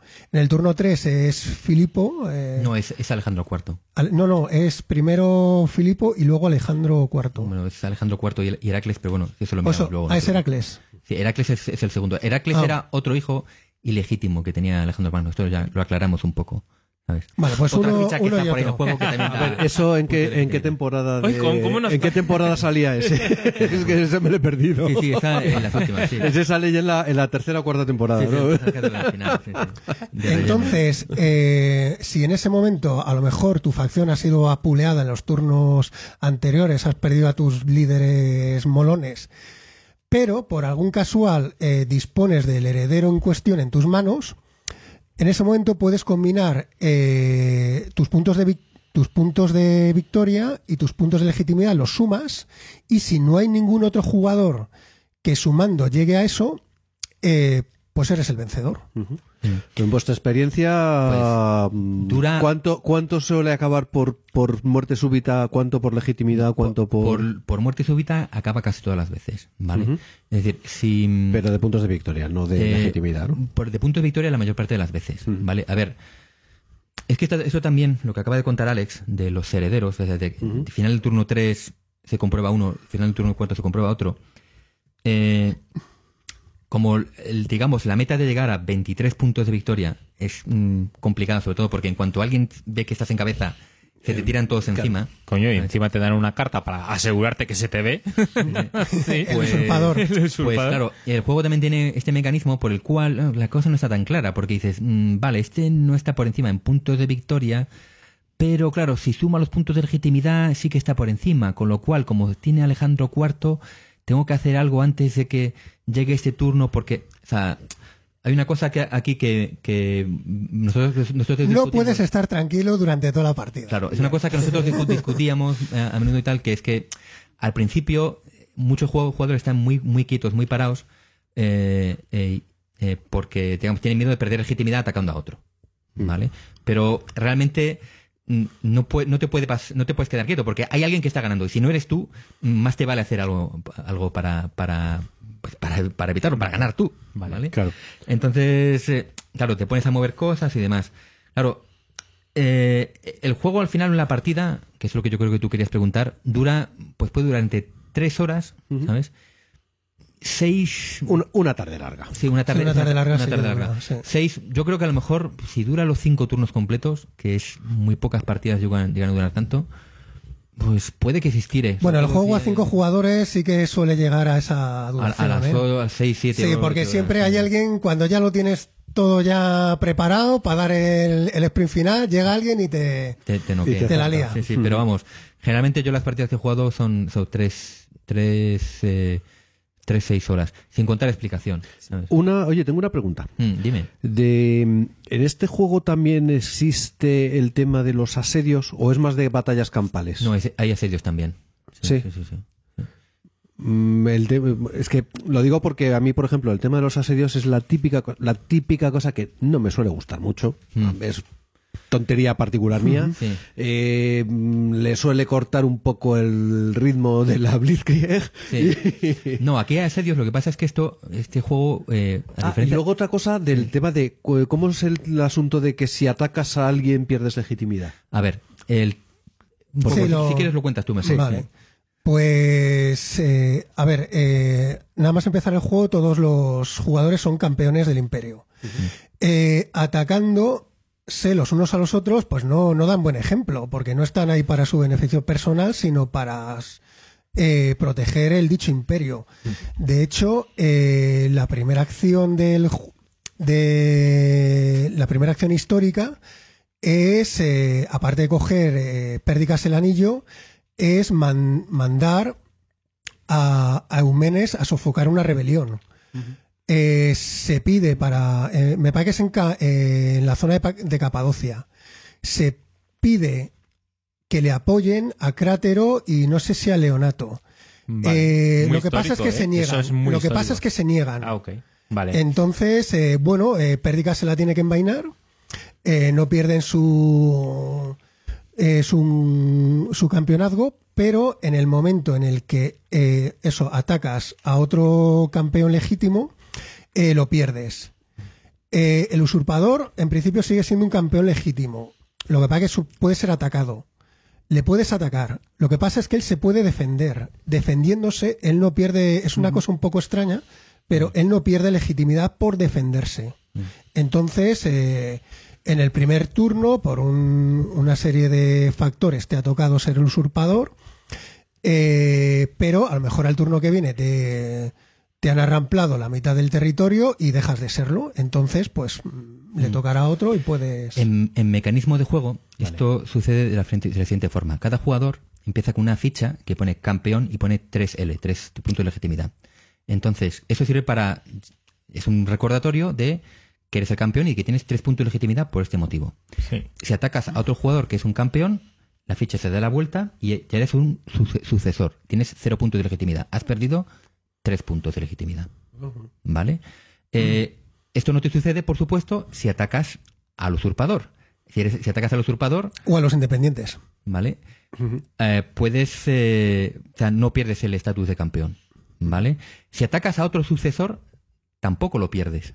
¿Vale? Es decir, convertirse en suce- sucesor no solamente te provoca la pérdida de legitimidad, sino que también te convierte en. En el villano de la película y ya te puedes convierte atacar a quien en, bla- en blanco de otros jugadores, blanco potencial de otros, de otros jugadores. Claro, entonces el peligro es lo que me decías tú del turtling, de que al principio la gente novata no se atreve mucho a darse con otros, ¿no? Porque dices, ostras, tengo tres puntos aquí y luego no quiero yo exponerme a pasar a estado sucesor, ¿no? Claro, es que te hace vulnerable. Claro, te hace Eh, vulnerable. hace atacable. Entonces, eh, puede que puede que a tu líder principal no le ataquen por, por el riesgo que implique, Mm, pero eh, si dejas una guarnición en una provincia alejada, pues la, la hace muy jugosa. Entonces ahí te pueden atacar. Eh, hay mm, los ataques pueden ser de varios tipos. Eh, hay ataques que son, digamos, amistosos, entre comillas, y hay otros que son hostiles, que son los que te hace perder la, la condición de, de campeón. Eh, por ejemplo, pasearse por la provincia de otro jugador e irle mm, irla cambiando de bando, pues eso en principio no es muy no es muy hostil, porque al Imperio Alejandro le daba un poco igual el control de un macedonio o de otro. En cambio, lo que es ya batalla campal o, o asedios a ciudades mayores, a capitales, eso ya es una acción hostil eh, en mayúsculas. Y También las intercepciones con, con las flotas. Mm. Vale, pero y así pensando como Mm, sí, sí. wargamero y tal, dices, vale, muy bien. Y pero si ataco a este tío lo derroto, además es que lo tengo a huevo, muy bien, soy el malo, soy el villano, pierdo legitimidad, pero me van a dar un cerro de puntos de victoria. Bueno, lo más importante, ¿vale? Es que. eh, Porque digo yo que en algún momento te merecerá la pena Bueno, ser a un ver, sucesor. va- vamos a ver. Es que hay una cosa aquí también, en este el, si- el sistema de combate nos la, nos la- la pasamos por alto antes, y es que eh, este el, el sistema de combate aquí es winner takes it all, ¿vale? Es el ganador lo lleva todo. Es decir, el perdedor no es que sufra una pérdida de tropas y, y se retire, no, no, es que se va, se va del tablero, del todo. O sea, te, te barren. Sí, sí, te barre. Entonces, claro, el premio por eh, atacar con éxito es topa ti. ¿Sabes?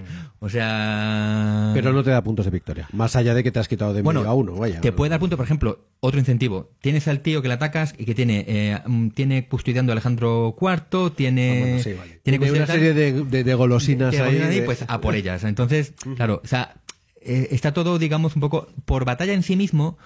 eh, no hay un, un bonificador, ¿sabes? Vale, o sea que tienes que atacar cuando merece la pena el botín. sí.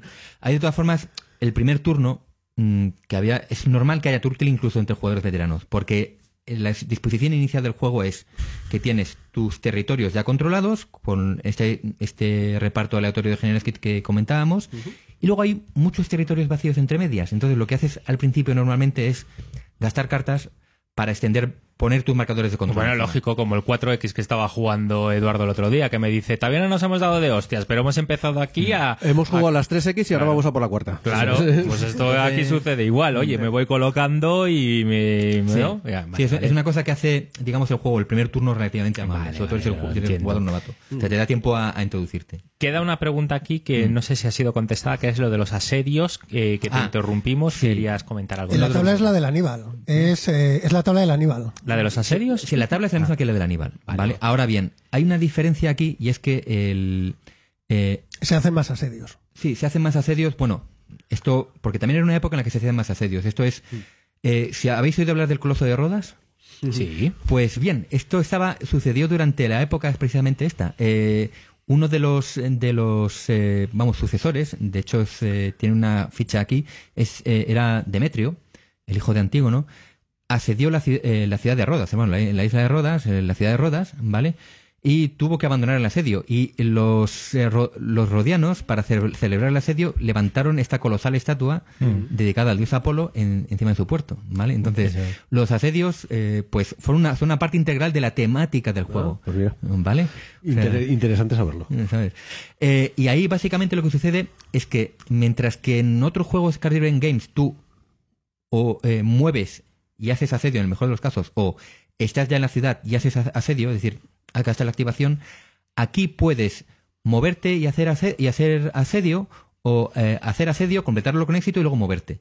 ¿sabes? O sea, tienes. eh, la acción de asedio te gasta puntos de movimiento. Vale. Vale. entonces si completas el asedio y luego te mue- te puedes luego mover, o sea, puedes es una es mucho más dinámico realmente. Sí, es mucho es más fácil. Mm. Eh, en el Aníbal y, y otros eh, games, como puede ser el Espada de Roma, eh, pues los asedios eh, te hacen gastar carta. Aquí puedes gastar carta o no.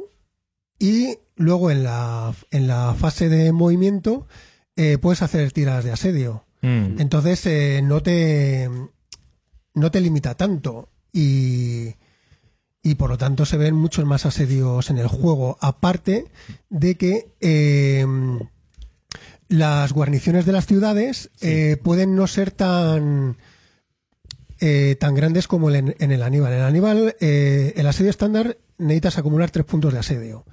En este también ese es el máximo, pero pueden estar más desguarnecidas y igual con uno o dos puntos de asedio te valen. Vale. Sí, y también hay ciudades que son más fáciles de asediar. Por ejemplo, Babilonia Mm. tiene un, un modificador de más uno a la, a la tirada de asedio. ¿sabes? Vale. Y Memphis será la hostia de difícil, ¿no? No, No, Memphis, lo por ejemplo, también es otra ciudad fácil de ase- de ¿Ah, sí? asediar. Rodas, Rodas, por Rodas. ejemplo, Rodas, por ejemplo, es fastidiada. ah, ¿sabes? ok.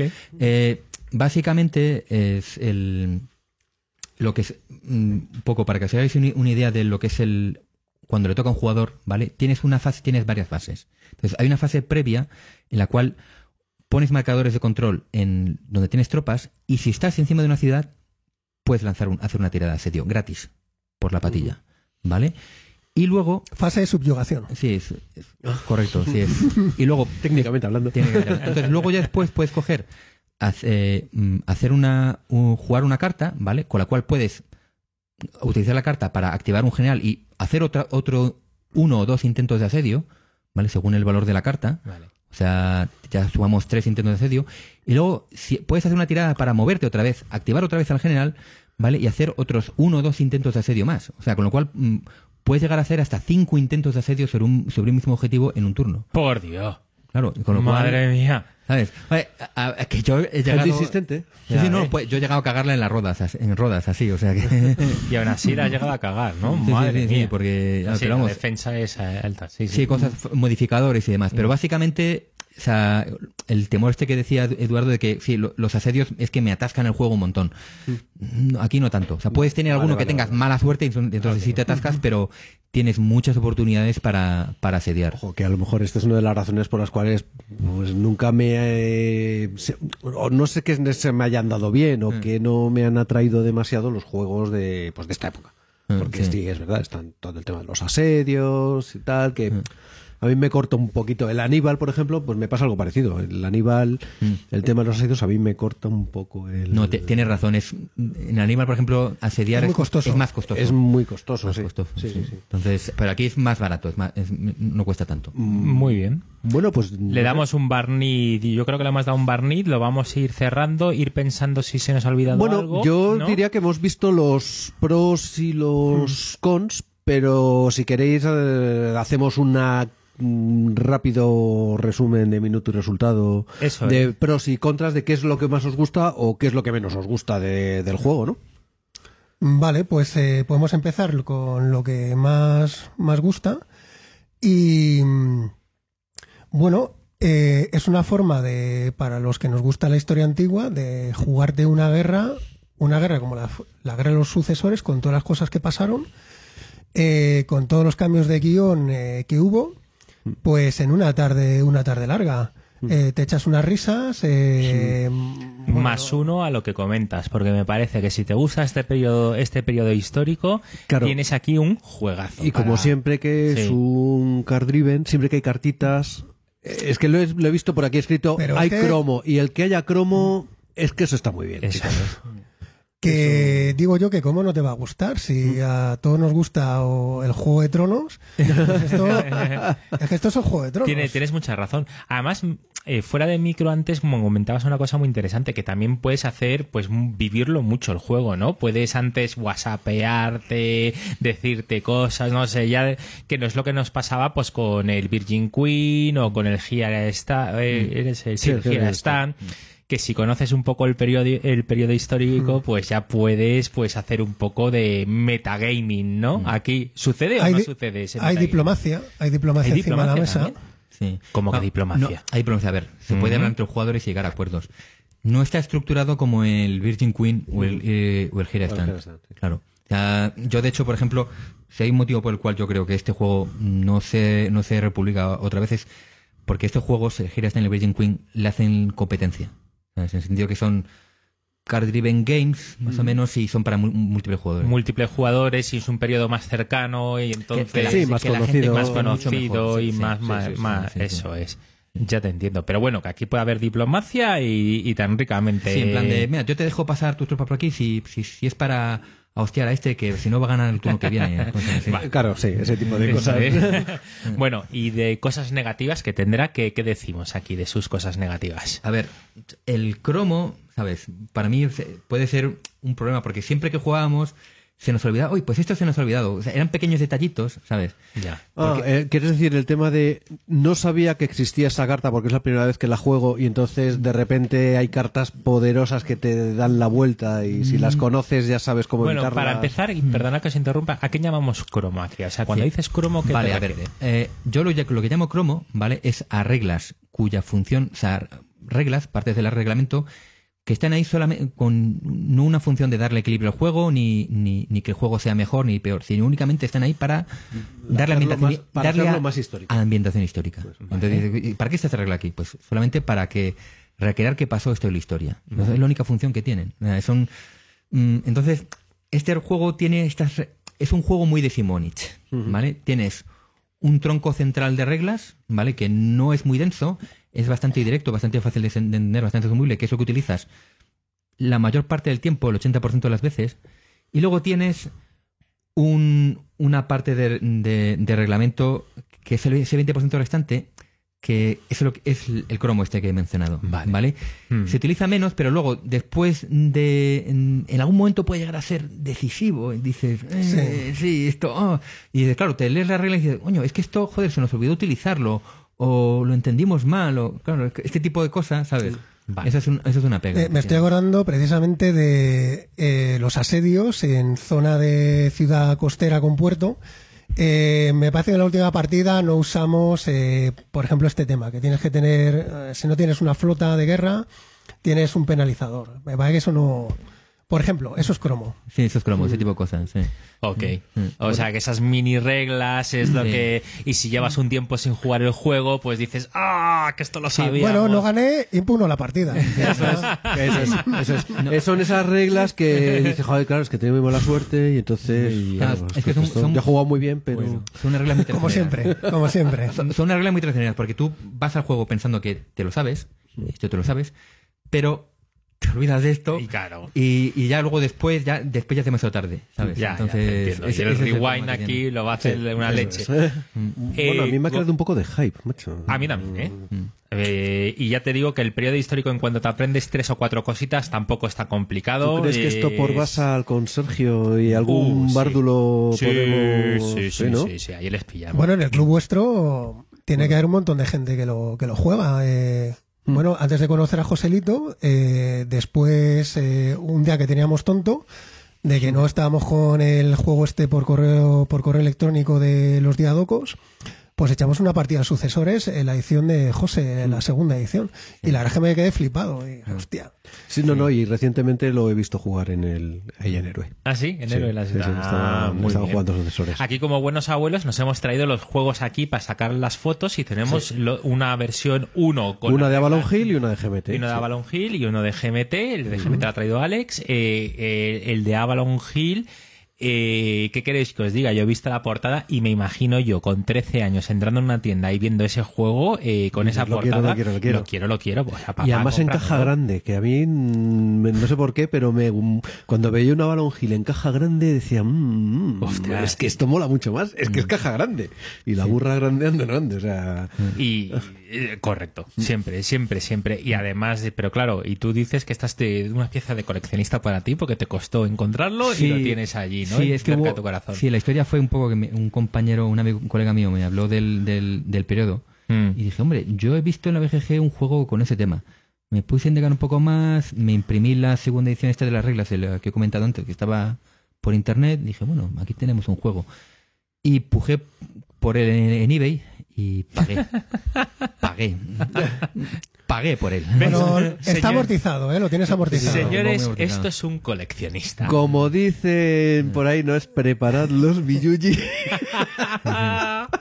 la panoja. Pujo en eBay. O sea, yo es que creo que nunca he pujado en eBay. Es o No, se puede tampoco. comprar o no se puede comprar. No, Sí, pero, pero no, no, es que tú tuviste una ve- puja. no, no tienes ese ese No, no. ese qué sé yo oriental de, de las de las pujas, macho.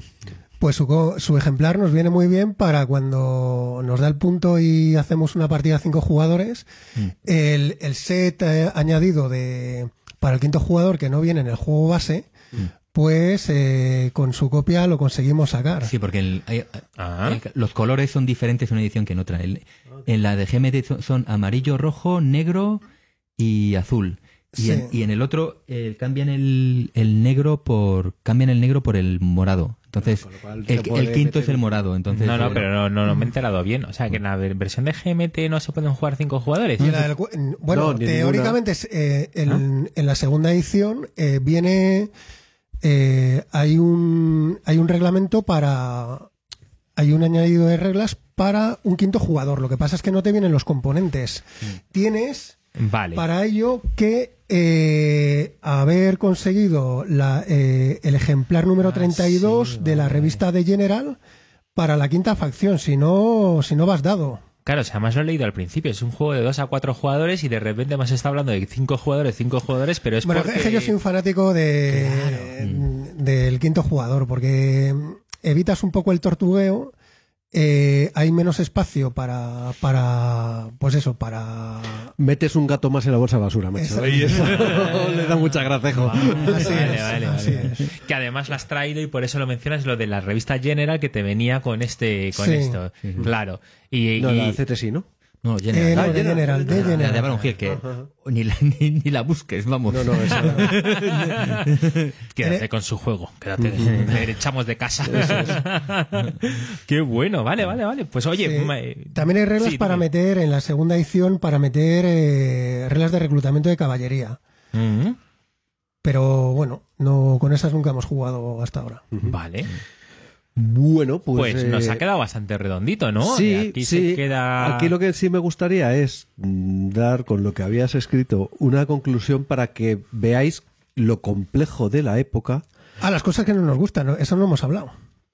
Bueno, sí, más o menos. el cromo, más o menos, ha, ha contado alguna, pero bueno, no, no, dinos las tuyas. Of course. Eh, pues la, a mí la tabla eh, me parece muy... La de combate, dices. Sí, la, eh, la CRT de combate me parece muy, muy salvaje. Eh, no estoy muy a gusto con ella. Casi prefiero la de. Aquí igual esto es anatema, pero la de la espada de Roma. Sí. mm, Bueno, yo, yo con la espada de Roma tuve mi- más mis menos. experiencias, ¿sabes? Pero, no sé, yo hay una cosa, por ejemplo, lo que comentaba antes Alejandro, de que, bueno, esta carta súper potente y tal, ¿sabes?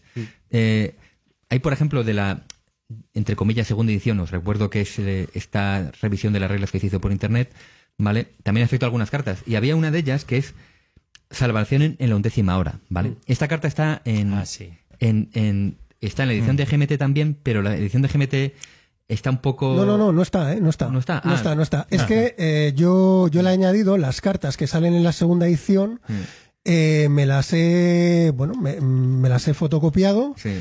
Eh, luego, aparte, hay, eh, hay un besequero que se llama Jack Anoz, que ha reeditado, eh, ha rediseñado el arte de, de las cartas y luego las ha traducido. Mm. Y yo le pedí que hiciera, bueno, que como un favor me, me hiciera también estas de las cartas antiguas que no se incorporaban y eh, amablemente me, me lo hizo. Mm. Y bueno, pues yo las suelo meter cuando somos cinco jugadores. Pero lo bueno, que hace es- en su versión original lo que hace es básicamente mata a un general del enemigo. O sea, pero así, o sea, tiene que cumplirse la condición de que entre en una provincia que tú controlas, pero en cuanto entra, en cuanto lo pisas, sueltas la carta, que además es una carta de reacción, que no te cuesta nada jugarla, pa, la sueltas y punto. Haces una tirada, tiene éxito, te lo cargas. Se lo cargas a él y todo el ejército que, que, que lleva encima se va a la caja de dispersión. Vuelve el turno que viene. ¿Pero eso qué es, tío? Sí, sí, esa, esa cara... ¿Estás en toda la boca? Sí, algo así. Eso estaba en la, en la segunda, en la segunda edición y en la tercera. Bueno, Es la Ale- carta que se llama Te creías que podías ganar. pues esta carta, por ejemplo, Ale, Alex, pues claro, le, le gusta mucho y tal. La la eliminaron, la eliminaron en GMT, pero Alex la, la ha La, resucitado. la ha resucitado. Sí, sí. ¿Cómo os gusta adaptar el juego? Muy bien, muy bien. Sí. Bueno, pues lo que. Ah, bueno, perdona. Eh, Sí. Luego hay otra estrategia eh, que, en- que se puede dar en jugadores veteranos, que es la estrategia de la superpila.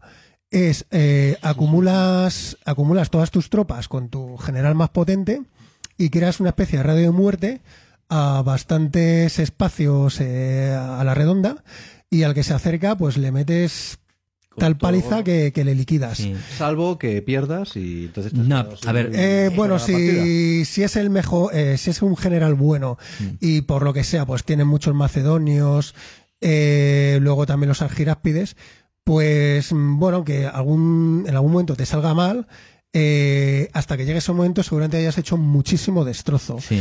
Eh, lo que pasa es que al, al finalizar tu, tu ronda, eh, se te muere eh, se te muere una tropa por hambre. Esto es uno de los mecanismos del juego, que hay un límite de apilamiento por espacio. Entonces, eh, bueno, Sí. eh, una vez superado, da igual que sean 8 que 80, solo se te muere uno. Entonces, eh, bueno, pues uno se aprovecha de ello. Puedes apilar 16 tíos en, en una pila, pues Mm. tienes una, una pila que es que La estrella de la muerte, vamos. Sí, sí, que no, no hay Dios que la pare. Lo que Mm. pasa es que se va erosionando. Y claro, en un turno hay cinco rondas, con lo cual la pila de 15 tíos se te quedan 10. ¿sabes? Ah, Entonces, vale, eh, vale, al final del turno, lo que pasa es que mientras la tengas, tienes, puedes aprovechar para intentar hacer, pues eso, todo lo posible. Vale. ¿Sabes? Entonces, es- sí que es cierto, es una estrategia que tiene sus pros y sus contras, pero vamos, tiene, es efectiva, ¿sabes? Eh, y pues oye, Muy disuasiva. sí, sí. Pero vamos, tiene, tiene también su coste, tiene sus pros y sus contras, como yo digo. Bueno, pues lo que, lo que quería decir es que me hizo mucha gracia una cosa que, que escribió Alejandro. eh, Torio. No Magno. Porque, no. No, no el Magno. No Magno, no tú, no. Es que hoy lo tenemos muy jodido ¿eh? con, con los nombres. Pero bueno, que es que, claro, la época es tan compleja. La verdad es que no me extraña que sea fascinante porque, porque sí, sí, es el juego de tronos de verdad. Decían, no, es la guerra de los York y los Lancaster. Déjate, déjate de los York y los Lancaster. Esto es lo de Juego de Tronos. Y dice que, claro, aun siendo una época fascinante, es muy compleja para, para la gente de hoy en día, para, para entender los bandos enfrentados. Porque tienen, y me voy, permitirme que lo voy a leer tal cual dice, cuando la facción, cuando la facción antigónida, antipátrida, se enfrenta a la alianza antipátrida, anti-antigónida, o cuando Alessandro, cuando Asandro, perdón, salía con Casandro, pero es derrotado por Polemao, o cuando Polemao se fía de Ptolomeo hasta que este lo mata, o cuando Demetrio, el de Falero, gobierna Atenas hasta que Demetrio, el poliorcestes, lo expulsa, o cuando Antípatro, Ptolomeo y Crátero salían contra Pérdicas, Éumenes y Olimpia, y Antígono en el bando de Pérquidas se pasa al de Antípatro a pelearse con Pérquidas, o cuando Casandro y Antígono están en el mismo bando hasta que deciden estar en bandos enfrentados, o cuando Antípatro y Antígono están en el mismo bando hasta que ellos también deciden estar en bandos enfrentados, o cuando Antípatro y Casandro están en el mismo bando, el antipátrida como buenos padres e hijos que son, hasta que Antípatro se muere y entonces nombra heredero a Poli, eh, Polipércone. Polipércone y entonces Casandro decide ponerse en cabeza del bando antipátrida frente al de Polipércone, a quien obliga a convertirse en líder del bando antipátrida. o cuando Antígono manda a matar a Antígenes, o cuando Seleuco salía con Antígono contra Eumenes hasta que Antígono salía con Eumenes contra Seleuco, y así hasta el infinito y más allá. O sea, y eso con un polvón en la boca y flip. Exactamente. Es más, aquí metes, eh, de claro, es que aquí no puedes meter ni siquiera un Stark, porque es que los nombres son bastante más complejos. Es genial. Entonces, Yo- sí, macho, esto, esto es la leche. Es la leche. Es Yo la lo, le- leche. lo leí de un artículo y lo he copiado tal cual, de un artículo de Islibris, eh, redactado por Cabilius. Eh, Islibris es una web que te hablan de, de libros de historia, donde hay gente que escribe como Los Ángeles. En este caso, Cabilius hace una un análisis de un libro que se llama La guerra por el imperio de Alejandro Magno, de, de- de Robin Waterfield, y hace tal análisis que, que- que tuve que copiar este trozo. Sí, ¿sabes? sí, sí, Porque sí, digo, está es que genial. Es la Es leche, que, genial, tío. es Y espero- un ojalá, resumen ojalá nos escuche, escuchase este programa porque me encantaría, para, para ver que, madre mía, madre mía.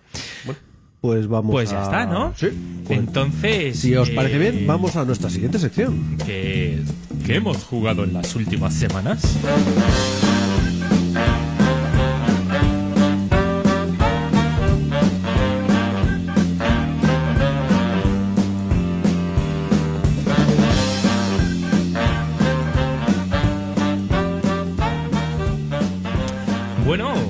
Vamos allá. A ver, ¿qué hemos jugado? Invitados. Invitados. ¿Qué, qué habéis jugado? ¿Qué- O sea, que habéis jugado algo, ¿eh? Que tampoco Seguro. es obligatorio. Vale, pues.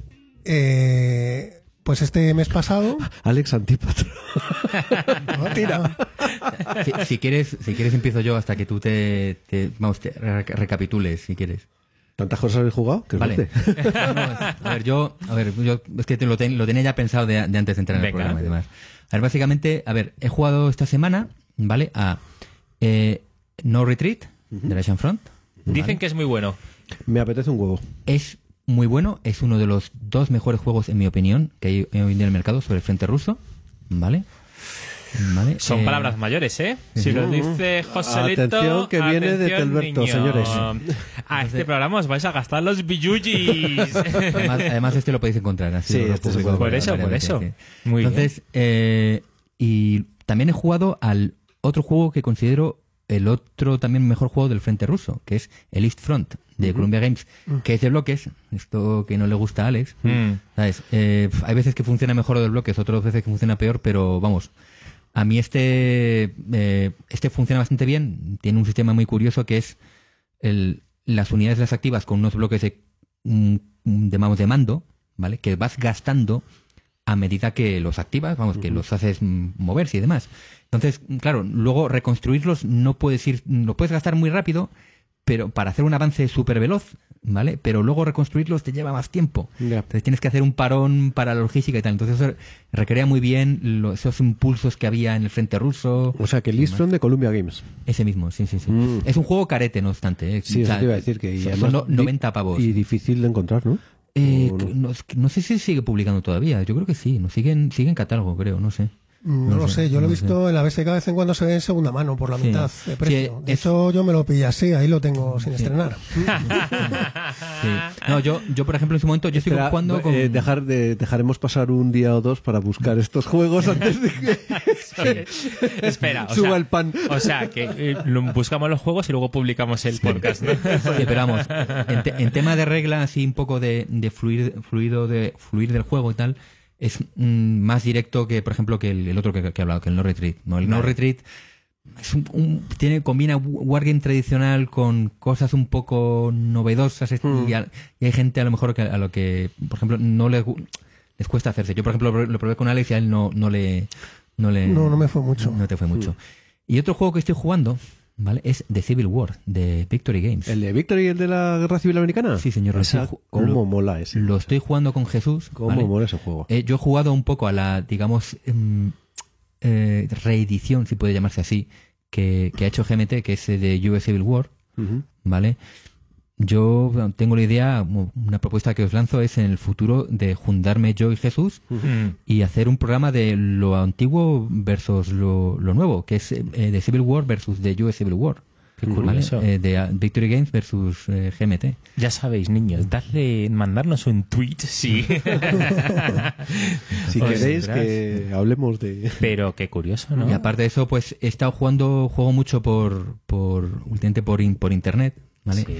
En Yucatán, Puerto Rico de cartas y al Sekigahara, ¿sabes? Sí, Al Virgin Death Folk, en Ujú. Guardiancore. Y, eh, pero no nos hemos metido los soples No, no, en el no, Virgin Das tú y yo, cruzado, ¿eh? ya te lanzaré, ya te lanzaré un guante. A ver, Sí, es sí, muy sí. fácil. A Torío, tío. Sí, ahí está. Te tengo, te tengo en el punto de mira. Eh, ¿Se puede saber tu usuario para que te Potato, du- potato Dude. Mm. Sí. Ese es más difícil. Eso eso lo he dicho en cristiano, ¿no? Eh, sí, en, Potato dude. en, en- en inglés cuñadi- cuñadista sería potato dude. Mola, mola. Entonces, y luego finalmente, mm, lo que para mí ha sido desde que volví del campeonato de Berlín a mediados, comienzos de septiembre, El campeonato de... de Friedrich, perdón. Vale, sí. Eh, pues es precisamente una página para jugar al Friedrich Online. ¿vale? Sí. Y eh, mm, básicamente porque por fin se ha conseguido, ¿sabes? Eh, una cosa que llevaba mucho tiempo deseando. Y bueno, no es el juego entero, ¿vale? No se puede hacer la opción ofensiva, los eventos menores no están implementados, Mm. pero se puede decir que es el 90% del juego original, ¿sabes? Y, y bueno, eh, me, da, me da la oportunidad de jugar con más gente, aparte de Alex y los De que los somos aquí. habituales, ¿no? Sí, los Sí. habituales. ¿Vale? O sea está muy que- bien. Yo, yo lo he utilizado y muy bien, o sea, lo utilicé pues simplemente para aprender, para moverme, no sé qué, no fue una partida que vamos, que en, en nada ya se acabó, Porque, eh, pero, pero entretenido, me Os, gusta. os animo a que entréis, es playfiedrich.com. Eso es, ahí está. Bueno, y luego el campeonato, ¿no? Eh, sí, vamos a. Vamos, el, O sea, el, el que café. estuvimos, el que estuvimos el mes No, no, pasado. el que el estuvisteis. que estuvimos el mes pasado, estuvimos en Berlín y yo quedé en el puesto 21 de 32 que éramos, ¿sabes? Pero... Bueno, los hay que quedaron Bueno. en algún puesto más abajo. no vamos a señalar. Eh, vamos, eh, Ringard, nuestro colega, Mm. eh, eh, llegó a la final, aunque tuvo mala suerte. Le tocó Rusia y se murió la Sadrina en las primeras, las primeras de cambio. Veo que no es algo que sea la primera vez que escuchemos, ¿eh? Eso de, no, es que me tocó Rusia y la Sí. zarina se murió a Sí. la primera cambio. Sí, no, yo, yo por eso, por ejemplo, cuando juego con gente a la que estoy enseñando el juego, mm, utilizo un poco una variante que es que cuando sale la carta de Suecia o la carta de Rusia, ellos pueden decidir eh, quién es el que se va. Es decir, si sale la carta de Rusia, pues puede decir, bueno, no, se va a Suecia en lugar de Rusia, ¿sabes? Vale. Es un poco para, para, para aprenderla. Pero vamos, también es parte de lo que le, le da gracia al juego, de que comienzas la partida y no sabes cuánto va a durar, cuánto va a aguantar la zarina, ¿sabes? Sí, No- te aprieta el culo. te aprieta el culo y no veas. O sea, tú, tú piensas, juegas mm, como Prusia pensando que ah, se va a morir la cena en el turno siguiente. No, coño, está aquí otro turno más, no hay quien lo aguante. Ya. Eh, Entonces, etcétera, etcétera. Sí, sí, sí, sí. Y entonces, esa es la gracia que tiene. Pero vamos, lo importante es, vamos a montar un campeonato de, de nuevo de Friedrich en España, Mm. en Madrid, el año que viene. En, En 2019. verano, ¿no? En junio. Eso es. es lo más probable. de Junio. No, 2019. no puedo, no puedo precisar fechas. Sí. ¿Vale? Entonces, animaros, ¿vale? Eh, tenéis, bueno, tenéis la página web para, digamos, bregaros. Practicar, para practicar. Para practicar. Sí, más que nada porque hay un miedo que tiene mucha gente. Es, no, es que si no juego casi nada. Bueno, pues ahí tienes eh, muchos jugadores. Y además te vas a bregar contra, por lo que me decías, contra tíos que no conoces de nada, porque además no hay un filtro en el que digas invita a mi amiguito. Sí, la- abres una partida y se te meten cuatro Sí, teutones La, ahí. la- la página está muy, digamos, está hecha, eh, digamos... eh, es una primera versión. Es una- es- eh, a ver, al que le hizo, lo hizo por, por pasión, no le pagaron. Lo, pero la pega que tiene es muy amateur, entonces la página está muy bien hecha, muy bien hecha, pero tiene, por ejemplo, ahora la, eh, eh, la cosa que abres una partida y no puedes tener una partida cerrada con amigos. Sí. Entonces es muy curioso porque abres la partida y de repente Mm. eh, entran cuatro inmediatamente y dicen, ya, ya, pues yo la había abierto porque había quedado por WhatsApp con otros del Sí. club para echar una partida. Pues nada, tío, ya se han metido Bueno, pero los ahí, debería entrar la picaresca española. Es. Ah, haces eso, ¿no? Y dices, "Ch- chicos, por el WhatsApp, salíos. Salíos. Te- si hay alguno que se ha metido, salíos. Ahora abro otra. Mm. Como los otros están metidos, digo yo que ahora ya podréis entrar. Y así hasta que. Y la- luego cierras la Sí, otra y a No tomar sé, por culo. no sé si ese- se colaría. No sé. puede- ah, puedes coger cuando te metes una partida, salirte, ¿sabes? Ah, vale. Entonces, pero Bueno, vamos, pues sí que es cierto, lo que pasa es que hay dos o tres tíos ahí que es que, joder, yo estoy metido en dos partidas y ya tengo bastante, porque Friedrich puede ser un juego un poco densito. Y hay, y hay gente que son 10 partidas, ¿no? Se han, metido en se 10 han metido partidas. ahí, se apuntan a un bombardeo, eh, bueno, no Eso, sé. quieren subir en el ranking. Joder, sí, sí, sí, sí, como loco, no sé. no ¿Y sé. tú, tú Alex, qué, qué le has dado? Pues también estuve en el campeonato, En el como. Joselito. Me dais envidia, ¿eh? Porque eso de montarse un viaje a Berlín para echarse un campeonato... Sí, eso- mm, Sí, me de la mitad para abajo, pues bueno. Da lo mismo, da lo mismo. no la nada, cerveza no la has tomado nada. seguro. Y las risas te las has echado, Eso fijo. es. No, el, Sí. el- el viaje en sí mismo merece la pena. es Claro una que cosa sí, muy chula. claro que sí. Sí. ¿Y qué más? Pues aquí en Madrid, en el Club Dragón, estoy metido en, en dos campañas. Eh, una de una de WIF y mm, bueno, con Armando, Espera, que ha venido algún. Espera, espera, espera. World in Flames. Ah, Ah, sí, perdonar. Eh, Vale, claro, estaba yo. pero era With- with- Flames. with- with women Sí. in... no sé, tío. Bueno, yo estoy, No, no, yo estoy un no, poco no, de. Es. Sigue. Estoy un poco de comparsa, ahí haciendo italiano y bueno. eh, de hecho, soy tan comparsa que y, y doy tanta pena que hasta me han declarado la guerra, no la he declarado yo. El británico me. Pues me ha visto ahí con los pantalones bajados y lo que pasa es que tiene muy mala suerte, pero bueno, eso ya es otra historia. Y luego también estoy en una campaña de, de OCS. Eh, hemos Oh, acabado el sí. Y con Jorge, que estuvo, bueno, me tragué las casi tres horas de programa pasado. Gracias por lo de me tragué porque significa que te ha gustado mucho. Sí, sí, no Fue estuvo duro. mal, no estuvo mal. Fue duro porque era para muy Sí. cafeteros, avisamos, sí, sí, sí. Y hemos eso, montado el escenario del billón de Rin. Y bueno, estamos empezando un poco el setup, algún movimiento. Sí, es que está jugando Santi Sí, en el club con, es. con Daniel. ¿Sabes lo, lo curioso de, de- de- de ese programa? Es que eh, ha tenido una- un récord de descargas increíble. Porque el wargamero nos escucha y, y quiere escuchar sus cosas, ¿sabes? Y entonces es muy Entonces, gracioso. no, Pues eh, pones OCS ¿Sabes lo que pasa? y empezaron que- las que descargas ahí. no a tiene todo muchas más descargas que otros programas. Lo que pasa que fueron mucho más rápidas. Es Es decir, increíble. en dos días o en tres días, Se corre la voz. En tres días estaban bajados mil, mil y pico Tú descargas. entras en un club de Wargame y di OCS y ya es como, ¡Oh, Dios, sí, por favor! Entonces no, es, es muy curioso y pues no sé si con este programa pasará lo mismo, yo supongo que no.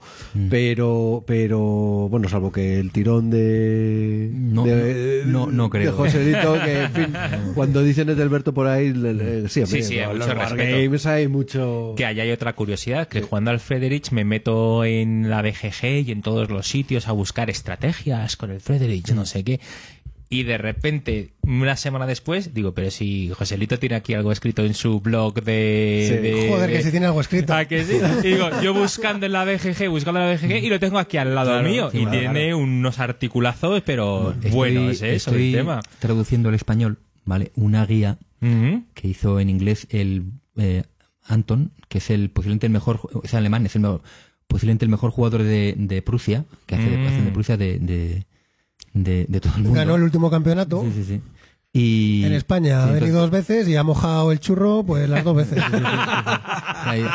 Vamos, que es un No, jugador, no voy a decir a es un jugador muy bueno. Entonces, tiene, una guía que yo creo que es bastante asequible, ¿sabes? Posiblemente incluso, Ya, ya, ya. mm, incluso mejor que lo que yo he escrito. O sea, Entonces, le estoy traduciendo al español.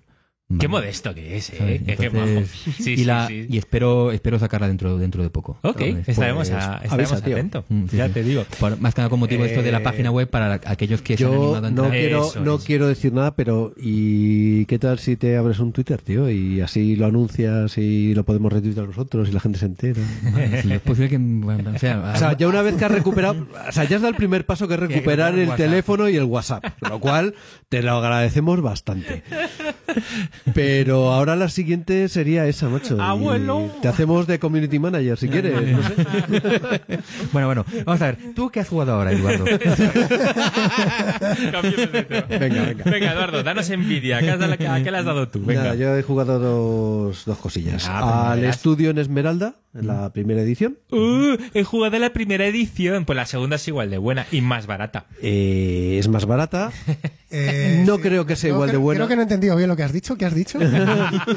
No es igual de buena. Es igual de buena. Y, y tengo que decir lo siguiente, le tenía la guerra declarada a la primera edición del estudio en Esmeralda, ¿vale? Sí. También un Wallace y tal. Me, no sé por qué, de- debió ser que las dos primeras partidas o no me enteré o no sé, algo, algo, algo fue mal. Mm. Para mí le tenía, le tenía manía. La verdad es que lo he vuelto a jugar y me ha molado, me ha molado mucho. Ya. Me ha molado mucho. Te ha gustado. También es verdad que habiendo jugado a la segunda, hay muchos conceptos que los tengo bastante mejor cogiditos. Mm. Pero ahora que he jugado a la primera y después de haber jugado a la segunda, te digo que es mucho mejor la primera. Y creo que Alex O sea, como de la juego, misma manera. como juego está muchísimo mejor eh, la No tiene ni primera comparación. que la segunda. Hombre, sí tiene comparación, pero vaya que... ¿Tú lo tienes, Alex? Sí, yo sí que lo tengo. ¿Ah, sí? Ujú. Joder, pues ahí hay 180 napos. Hay o- billullis. Hay billullis, ¿eh? Sí, Ese juego está bueno. carete, carete, No, es que es muy carete. bueno. No... Muy bien. No, yo, yo creo que es la típica cosa que, joder, pues si está tan bien y las cosas caras ya sabes cómo se abaratan. Las volverán a sacar, alguien lo volverá a sacar. Exactamente. Y si no, pues alguien se lo hará un print and play Algo y a tomar por saco. Si el juego es bueno y merece, pues se hará. Es como, coño, si lo hemos hecho, esto que no nos oiga nadie porque nos va a cortar los huevos, y no voy a decir nombres, pero Mm. hemos hecho, entre comillas, mm, conocidos nuestros, dos copias del Wallace de los polacos, el, el God's Playground. Sí, sí, sí. ¿Por qué? Pues porque, joder, es un juego que está muy bien y Cuando no hay dices, Dios que lo encuentre. Hemos hecho. Ah, de Print and Play, dices, ahora sí. No es un print and play, es un pirate. Bueno, sí, vale. copy- pirate print. Pirate print, es decir, pero eso es totalmente te vas, claro. fotocopias, lo sacas con un plotter, el Ay, mapa, bueno, después eh, Vale, te vale. compras los cubitos de madera, de los colores. Sí, ese juego sí te ha gustado. Sí, sí, sí. sí. Ese es que está muy bien. Entonces, pues a este le debería pasar algo parecido. Es más coñazo porque hay que hacer cartas, pero es que el play, el, el Ghost Playground es que está chupado. De, Ya. Entre comillas, de piratear. Ya, ya, ya, ya. Qué bueno. ¿Y más? Bueno, y más, estamos jugando eh, también en el club un Space Empires 4X con sus dos ampliaciones y su tal. Este es de GMT, ¿no? Me suena. Este es un GMT. Ya, ya, ya. Es un GMT y la verdad es que sí, es un 4X, Ah. solo que me da la impresión de que la cuarta X, o sea, tienes el primer turno haces una X, el segundo la otra, el tercero la otra y a partir del cuarto empiezas a- la cuarta X que es la de Exterminate. Y ya está. Entonces es más, no voy a decir Wargame, pero sí que es de más. Tú y yo llegamos a la conclusión que los eh, la denominación 4X fue una forma de los Eurogamers, de los Europussies, de decir un Wargame lo vamos a llamar 4X, ¿no? Y lo adaptamos a no, tampoco, no. Yo creo que es una manera de vender cierto tipo. No sé, cuando no sabes cómo vender una puta mierda como el site, por ejemplo, dices que es un 4X. Yo, yo ahí me quedo con el vídeo que hizo Juan Luis Sí. de los 4X. Claro. Que te revisa la historia y Ahí queda bastante lo- más clarito. lo- que- que él, lo, él lo define muy bien, es uno de sus mejores vídeos, creo. Y además, como empieza con juegos muy antiguos, uno que son, creo que son los Mm. años 70 o Mm. comienzos de los 80, puedes ver muy bien la evolución desde los principios. Ese es el vídeo de Julius L. Fairfax eh, allí eh, en YouTube. Sí, que además creo que se llama así, 4X. Juegos 4X. sí, sí, sí, así. sí, sí, sí. Correcto. Muy Y bien. eso es lo que. Y he hecho. quedo, quedo yo que por tristeza muy grande, pues no he jugado a casi nada, porque oye, hay semanas que te tocan así. He jugado al online al, al Friedrich, que es la que he contado. He jugado, he terminado de mi partida de Birsin que llevábamos como tres semanas. Eh, y genial, porque sí, hay gente que lo describe como un juego muy matemático, pero es que eh, por un cubito. O sea, perdí por un cubito al final del todo. O sea, un cubito más y hubiera ganado. Como. Esas son las mejores partidas. Oh, madre mía. Madre mía. No, que, que llego, que llego, que llego. ¡Ay! Eh, ya- Pero claro, pero sí, pero yo estoy de esa manera y el otro está mordiendo Claro, claro, el otro igual, por eso que están los dos que llego, que llego, que llego. madre mía. O sea que muy, muy, muy interesante. Vale, pues oye, eh, vayamos a nuestra siguiente sección que son pues recomendaciones. Venga. ¿No? Entonces, Pues a ver, estos señores han tenido la delicadeza de prepararnos un montón de recomendaciones, Sí, bueno, verdad. relacionados con, bueno, con el juego y con, y con la época de la que hemos hablado hoy. Venga. Y la primera que veo es la revista, la revista Despertaferro sobre Sí. sucesores. Eh, bueno, es en castellano prácticamente de lo poco que hay publicado. Eh, es a un nivel, divulga- a un nivel divulgativo. Eh, los artículos mm, pues son de distintos autores, eh, tocan diferentes aspectos de, de esas guerras y la verdad es que está bastante bien. Sí vale muy mucho la A pena. la, Hombre, revista, Es que es la- Despertaferro, es que la o sea, revista es la Despertaferro, leche, la leche. a ver, el que no la conozca, que dudo que de los que no nos escuchan alguien no la conozca, si os gusta la historia militar, chicos, vamos, meteros en la página, buscarlo y además os los mandan. Es muy baratita porque además es que la revista vale siete pavos. Creo que a partir de tres o cuatro números te lo mandan sin costes a casa, que yo es como las he pedido normalmente y pues no sé. Lo siguiente que me parece que me voy a suscribir para no tener que andar. siempre, extraña. Ay, que me pasé este. Pero Ay, vamos. que ahora no eh, encontramos la de como- sucesores. Como este es un programa para dar envidia, eh, esta revista está agotada ahora mismo, ¿eh? O sea que. Sí, es el número 8 y tiene un desplegable eh, de la batalla de Ipsos, que bueno, está muy Sí, molón, lo puedes colgar en tu habitación y los mapas que vienen dentro eh, son, son muy didácticos, te explican muy bien la, la dinámica de las distintas campañas, la de Antígono, la de Pérdicas, eh, un poco esas subfases de la guerra de los diadocos y Sí, vamos, Despertaferro es una eh, revista de calidad. O sea, yo tengo un compañero de trabajo que pierde el tiempo con National Geographic y... un saludo a mi compañero de trabajo. Ah, Pero vamos, son de calidad. Luego, Muy bien, más cosas. en inglés, vale, podéis encontrar más cosas. O sea. Una búsqueda en Amazon os da bastante, unos cuantos resultados. Vale. Yo he sacado aquí dos, dos libros, ¿vale? Eh, de todo lo que hay. El primero es de The Wars of Alexander's Successors, ¿vale? El, el volumen 1. Vale, volumen 1. No, no, son- Esto ya empieza bien.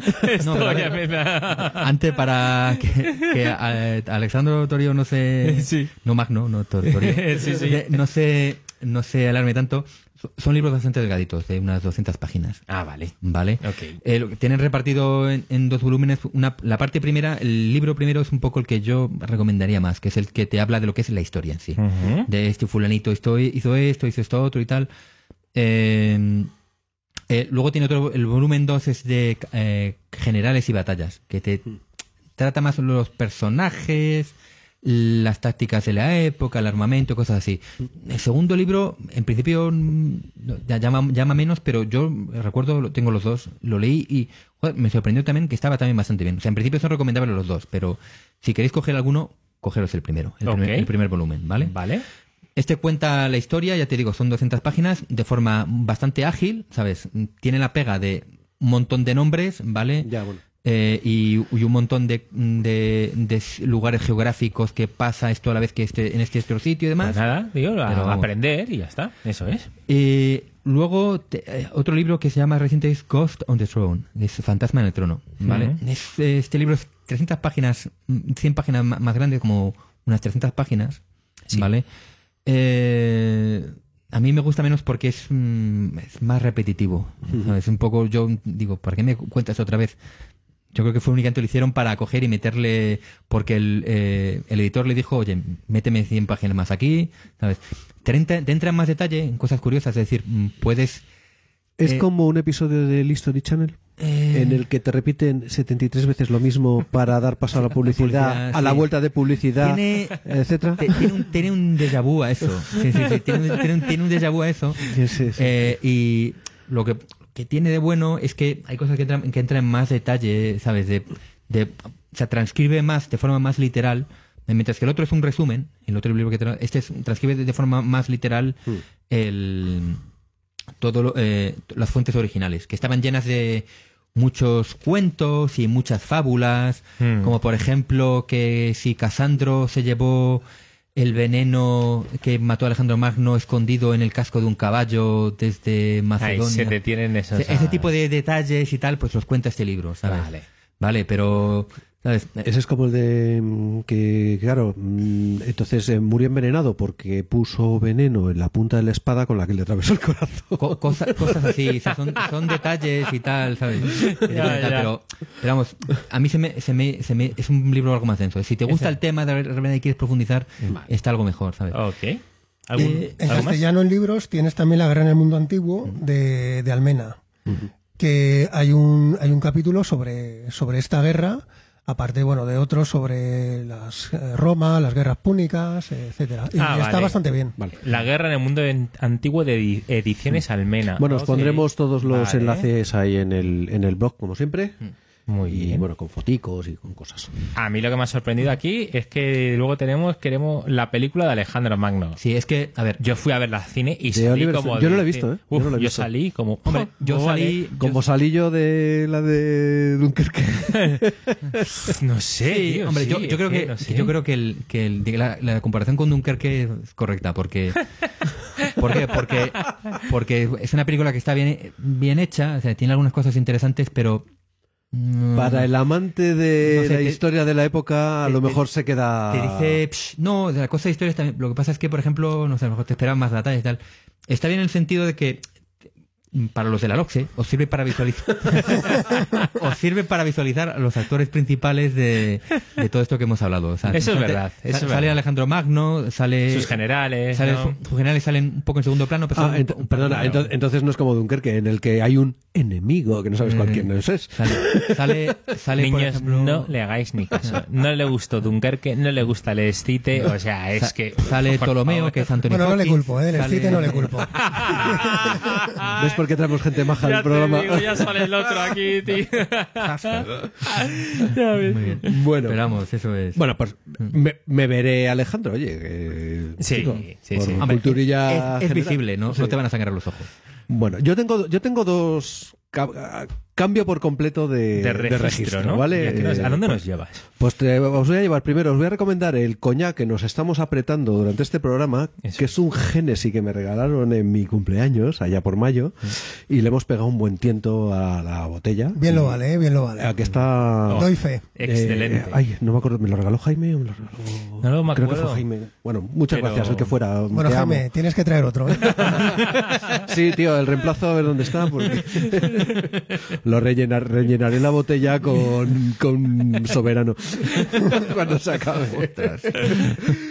Bueno, y después tengo una serie que vi el otro día, eh, que descubrí por casualidad en Netflix, o sea que la está visible, que se llama Norsemen. ¿Eh? Norsemen, de como vikingos, digamos. Y yo lo empecé a ver. eh, Son, hay dos temporadas de seis capítulos cada uno. Cada capítulo son aproximadamente 30-40 minutos. Es breve. Y yo lo empecé a ver. Y los cinco primeros minutos digo, ¿esto es una de vikingos? Además empieza con un draca y tal. Digo, ¿vikingos? Digo, ostras, esta es una coña marinera. O sea, es una serie, es una parodia realmente de- de muchas cosas, por ejemplo, de la serie Vikingos y tal. La serie es noruega, lo cual ya tiene su gracia. Otra, por cierto, eh, iba a hacer la doble, la doble recomendación, es otra serie noruega que se llama eh, Lillehammer, y en la cual salen prácticamente todos los actores que salen en Norsemen. ¿Vale? Eh, ahora os cuento de qué va la otra. Entonces, bueno, la de Norsemen es súper graciosa. Es de vikingos, que bueno, pues historia de vikingos, pero, pero tratadas con mucha fina coña. Está en inglés, eh, solamente lo hay en, en versión original, pero la versión original es en inglés, porque estos noruegos hablan inglés, pero con un acento horrible. O sea, tienen un acento noruego que tira de espaldas. Entonces queda muy gracioso, porque están, eh, los entiendes, pero tienen acento noruego. Entonces es muy cachondo. Es El- muy cachondo. El título, cuando me lo comentaste, lo buscamos en internet y el título del primer eh, comentario que, que Sí. vimos era Monty Python eh, meets eh, eh, Vikings. Meets ¿no? Vikings in this Norwegian series. O ¿no? sea, es el humor del Monty efectivamente, es- Python. Es, un, es un humor muy, muy tipo Monty Python. Y entonces, pues es muy gracioso. La verdad es que ayer lo estuvimos viendo, lo estuve viendo con Marta Sí. también los tres primeros capítulos y la verdad es que tiene cosas muy graciosas. No es, no es serie de carcajadas, es serie de sonrisa. Ya. Pero me gustó muchísimo, porque es eso, es como Monty Python. Monty Python no es de carcajada, es de sonrisa. Y os la aconsejo vivamente. Y Lilyhammer, lo mismo. Lilyhammer es una serie que, digamos, la, la premisa de la serie es que un mafioso de Nueva York, que es uno de los que es el segundo de los soprano, para que os hagáis una idea del el- el tío que es, ¿no? Eh, que tiene una cara de mafioso que tira de espaldas. eh, pues se va a Lilyhammer como en un programa de protección de testigos porque ha delatado a otro y tal. Y entonces es el choque de los noruegos de hoy en día con un mafioso de, de Estados Unidos. Y también es la coña. O sea, la, la serie es la coña. También os lo recomiendo muy vivamente. Bueno, y estas son mis recomendations. Pues nada, de ¿Series noruegas? noruegas, ¿no? Ahí está. Pues estupendo. ¿Series noruegas? Graciosas. ¿Quién lo iba a decir? Que, Pues estos, que estos noruegos tenían un sentido de Ah, humor tan ah, cachondo. Apuntadico queda. Pues estupendo. Muy bien, pues eh, ahora vamos a nuestra sección Servicio Lúdico.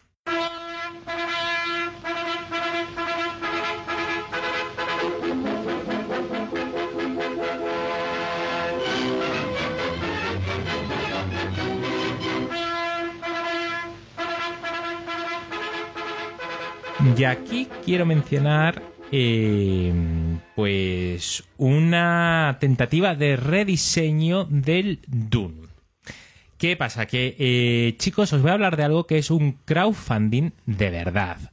Un, un la eh, un Kickstarter de los de toda la vida, de los de los que molan.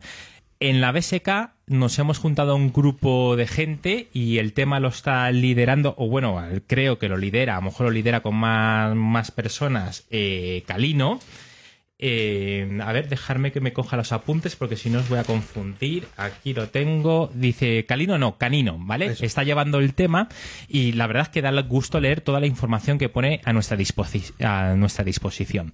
Se trata de repetir la experiencia que ya hizo para eh, otro juego que es hacer u- eh, publicar u- eh, un juego de producción, eh, un- o sea, un juego que ya existe, volverlo a, a publicar porque ya no se encuentra, ¿no? Que, que- que en este en este caso es el Dune que, eh, con un diseño que hay en la BGG que es de un tal Ilia, un, re- un rediseño precioso, ¿eh? Pero precioso, o sea, la leche. ¿Qué pasa? Que esto como es producción cae, bueno, él lo está organizando con una casa, una imprenta y no sé qué, pero como es una producción de una tirada muy pequeña, eh, eh, el precio ahora mismo puede variar de entre 154 euros hasta 60 euros. Porque si nos apuntamos 20 Me- me- personas... Me, quedo con la de 60.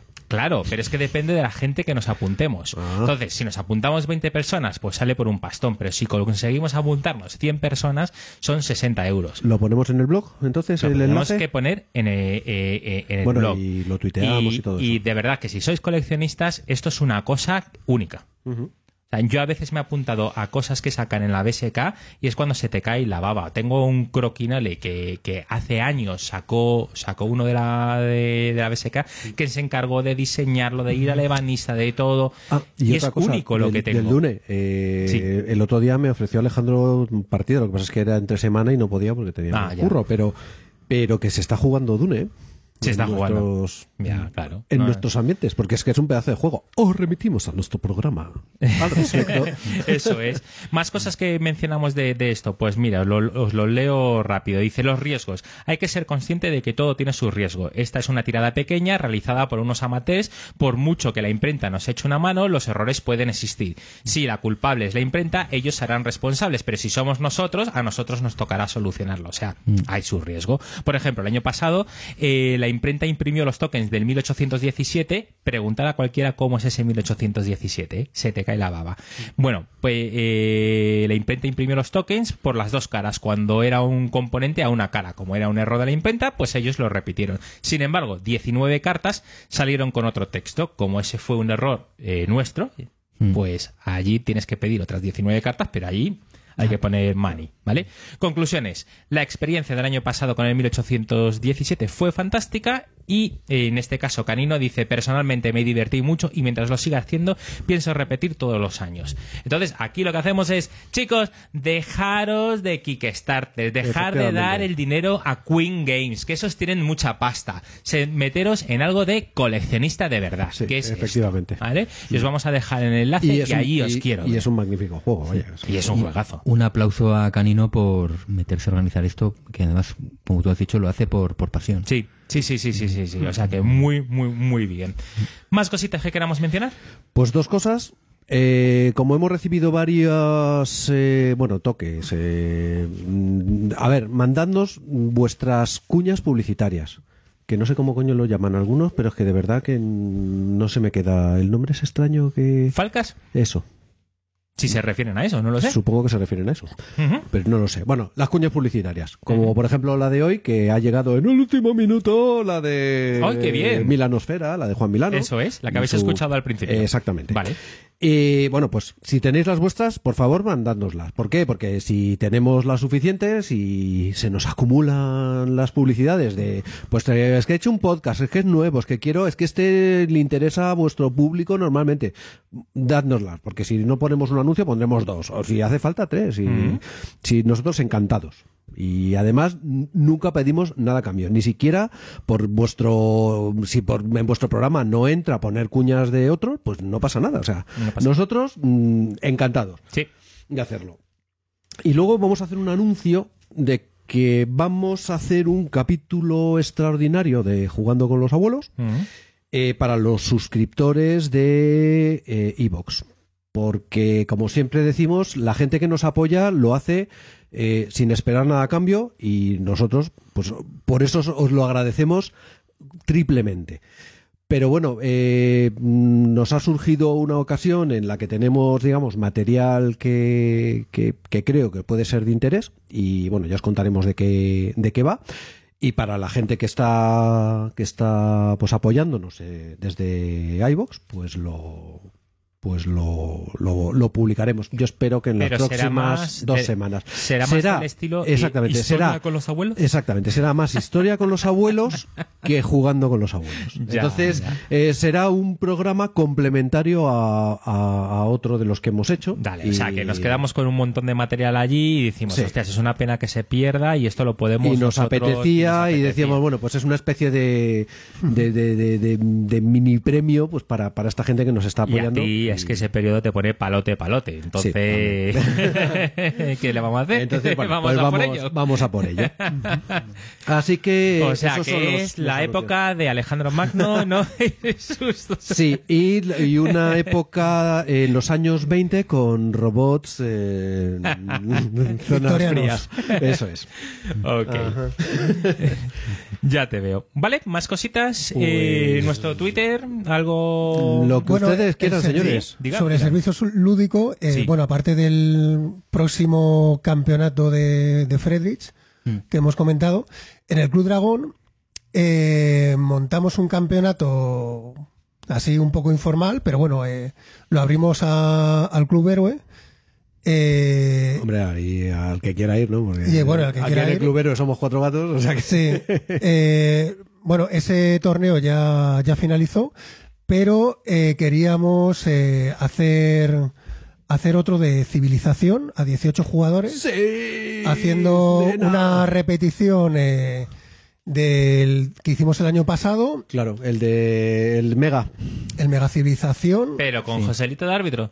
¿Otra Pues vez? Joselito debería participar. eh, Sí, yo- Alberto de- debería de- ser el de- árbitro que para eso ganó. participar porque la última vez, joder, eh, Alberto, no, eh, se le ocurrió mucho, Alberto. O sea, hizo un, un premio que era un- lo que es como un diploma enmarcado y tal. Sí. Y coge y lo gana él.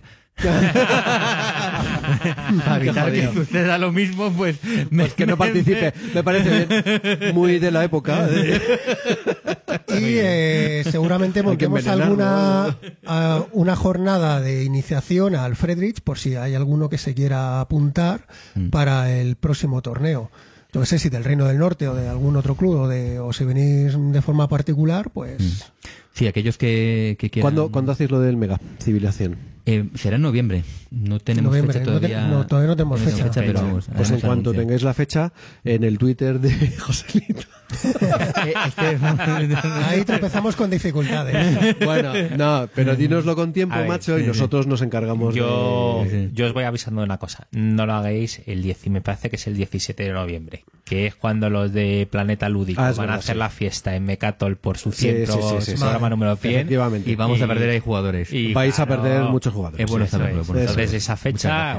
Esa queda reservada para nuestros amigos de Mecatol. Eso de es, Planeta que de Juegos. vamos a intentarlo, a ver, a ver si podemos ir a veros, que nos hace mucha ilusión. Que entre bomberos no nos vamos a pisar la. Eso, eso es. Y eh, eh, Bueno, recordaros otra vez que iros apuntando a las Bellota con troncos. ¿Qué? yo ya está apuntado. A ver, yo- eh, ¿Qué? todo- ¿Qué? todo- ¿Qué? A ver, eh, ¿puedo, puedo, aclarar que, que Sergio ha tenido la amabilidad de escribirme un correo personalmente. ¿sabes? invitándome. Yo lo que pasa es que todavía es muy pronto, no puedo decir eh, tema de fechas, ¿sabes? Joder con los alemanes y su Ya, puto schedule. Es, es cosa de mi trabajo. Es, eh, Ya, ya, ya. luego, aparte, también, o sea, lo voy a intentar, ¿vale? Pero esas fechas son, son, No, no, son no. Conociendo el alma prusiana de Joselito, sí. si no ha podido es porque no ha podido todavía. Si no, estaría reservado y, ¿Y tú todo. qué? ¿Tú? ¿Te vienes o qué? Pues a lo mejor sí que me voy. Sí, pues lo voy a intentar. Eh, estuve a las que no suelo faltar, es a las de Almería. Ostras. Y- Esas son las Antebellum, ¿no? Se Sí, llaman. las Antebellum. es. esas no, no- Están muy chulas. Sí, Sí, pero hablan es que muy esas no he podido yo, muy bien. Y bueno, en estas las de enero, ya sabéis que viene Volco y pues nada, supongo que se les Dios. podrá preguntar cosas. y Dios, tal. ¿qué diré? ¿Cómo que pregunta? Mira, ¿me firmas todas estas copias ahora mismo? ¿Me firmas esta copia del Tercer Reich? No, no tengo nada que ver ya, pero es que como tampoco haces wargames. Uh, Yo le preguntaría por el nombre. Eh, Los coins. Vaya, has dicho, eh, has dicho lo mismo que nosotros. Yo también le preguntaría. Por el nombre, oye, hay un San Volco, eso le preguntaría a mi abuela. Que no- si, el, si el nombre no está en el santoral, No, no vale, no vale. eh, no vale. Y, oye, ¿Eso lo hicieron tus padres? ¿Fue una coña marinera? O... Yo quiero que llevéis camisas diferentes todos aquellos que digáis los coin no son no son wargames allí y se lo digáis a la cara. ¿Sabes? Hay huevos a decírselo a un tío lo hacía. Lo mismo barmao. bueno, chicos, pues. Oye, pues ah, así. espera, los métodos de contacto. Mm. Ya sabéis, por Twitter, eh, arroba vuelos games. Aquí los podéis encontrar. Eh, no busquéis a Etelberto porque no está en Twitter todavía. Eh, no te sientas presionado, José. ¡No! Luego podéis hacer como ha hecho José Editoriales, que nos han mandado a nuestro correo electrónico abuelosgames.gmail.com una escaleta entera, el programa ya hecho, con lo cual Dice, no estamos seguros si os apetece hacerlo. Eh, eh, pasa. Nosotros lo único que hemos podido hacer es eh, darles de merendar, eh, poner nuestros micrófonos a su disposición. Muchas gracias por todo. Y, y- pero bueno, aquí el que realmente No, sí, sí, se ha hecho el programa este son ellos los que ponen la sabiduría y es que en este caso ni, ni el periodo, macho, somos unos paquetes, tío. En fin. Y luego pues podéis, eh, tendréis más información y podéis, como siempre, ver nuestras cosicas y nuevas fotos y recomendaciones y tal en nuestro eh, blog de apoyo que es jugandoconlosabuelos.blogspot.com.es. Eh, por cierto, ahí encontraréis las maneras también de, de apoyarnos, que es a través de los enlaces de Amazon, que como siempre decimos, a vosotros nos cuesta más y a nosotros nos deja unas monedillas que, oye, son siempre de agradecer y con Eso esas es. podemos comprar bollitos. que- Obligar a Amazon que reparta sus- Exactamente, sus que mm, su pasta y tal. Y como sabemos que sois gastones, coño, pues, pues echarnos una manita así. O si no, de lo, La molla. y si no, eso, compraros esos ordenadores carísimos a través de nuestros. Y después está lo de los apoyos en en iVoox, que ya te digo, pondremos este programa. Si vemos que nos funciona bien, en el sentido que podemos hacerlos y tenemos más material, pues iremos poniendo alguno más. Sí, Eh, estas veces sí son promesas, promesas que Sí. tenemos que cumplir. correcto. El botoncito azul del apoyo de iVoox, que creo que es desde un pavo y medio y tal. Que también no os sintáis obligados, eh, es una cosa mensual. eh, si en cuanto queráis dejar de apoyar, pues oye, ya está, un pavo que nos llega, porque estos cabrones se quedan con el 30%, tío. O sea, es que joder. Por eso Sí, sí, sí, otros pues se salen, pero bueno, claro, ese es el dolor de cabeza de hacerlo. Ya, pero bueno, eh, el, el intermediario ya sabemos que Chicos, se eh, lleva cuando os preguntan vuestros hijos ¿qué puedo ser de ¿Mayor? mayor? Intermediario. Intermediario. Siempre. es lo mejor. Sí, sí, sí, sí, sí. Muy bien. Así que bueno, y con esto yo creo que lo dejaron. Que, que Pues nada, no, que, cier- cierro para diciendo, oye, Ah. muchas gracias a nuestro a Sí. nuestros invitados, muchas gracias Joselito, Alex, Alex, Joselito, eh, Alejandro, Alejandro. un placer tenernos aquí y de verdad de todo corazón Nuestro. muchas gracias, ¿eh? Y nos vamos ahora a picar unas cositas, ¿no? Venga. Porque es ya algo también Tradicional, ¿no? tradicional de este Eso podcast. es ponernos ciegos de alcohol y bollos y azúcar. y luego Si es como a- este, contad con nosotros. Sí, la verdad es que tenemos que pillarnos algo y no hacer que entre el, el alcohol y el azúcar se nos suba la cabeza. Por eso. Es que- Ahora vamos a- al bar. Vamos pegando. Eso es. Muy bien. Oye, pues por mi parte. Muchísimas gracias, chicos. Y Correcto. Buenas noches y mala suerte a, los, a mis contrincantes. Buenas noches a todos. Hasta luego. Adiós.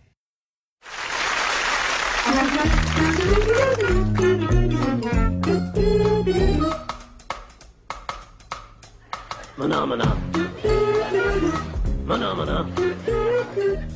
Phenomena.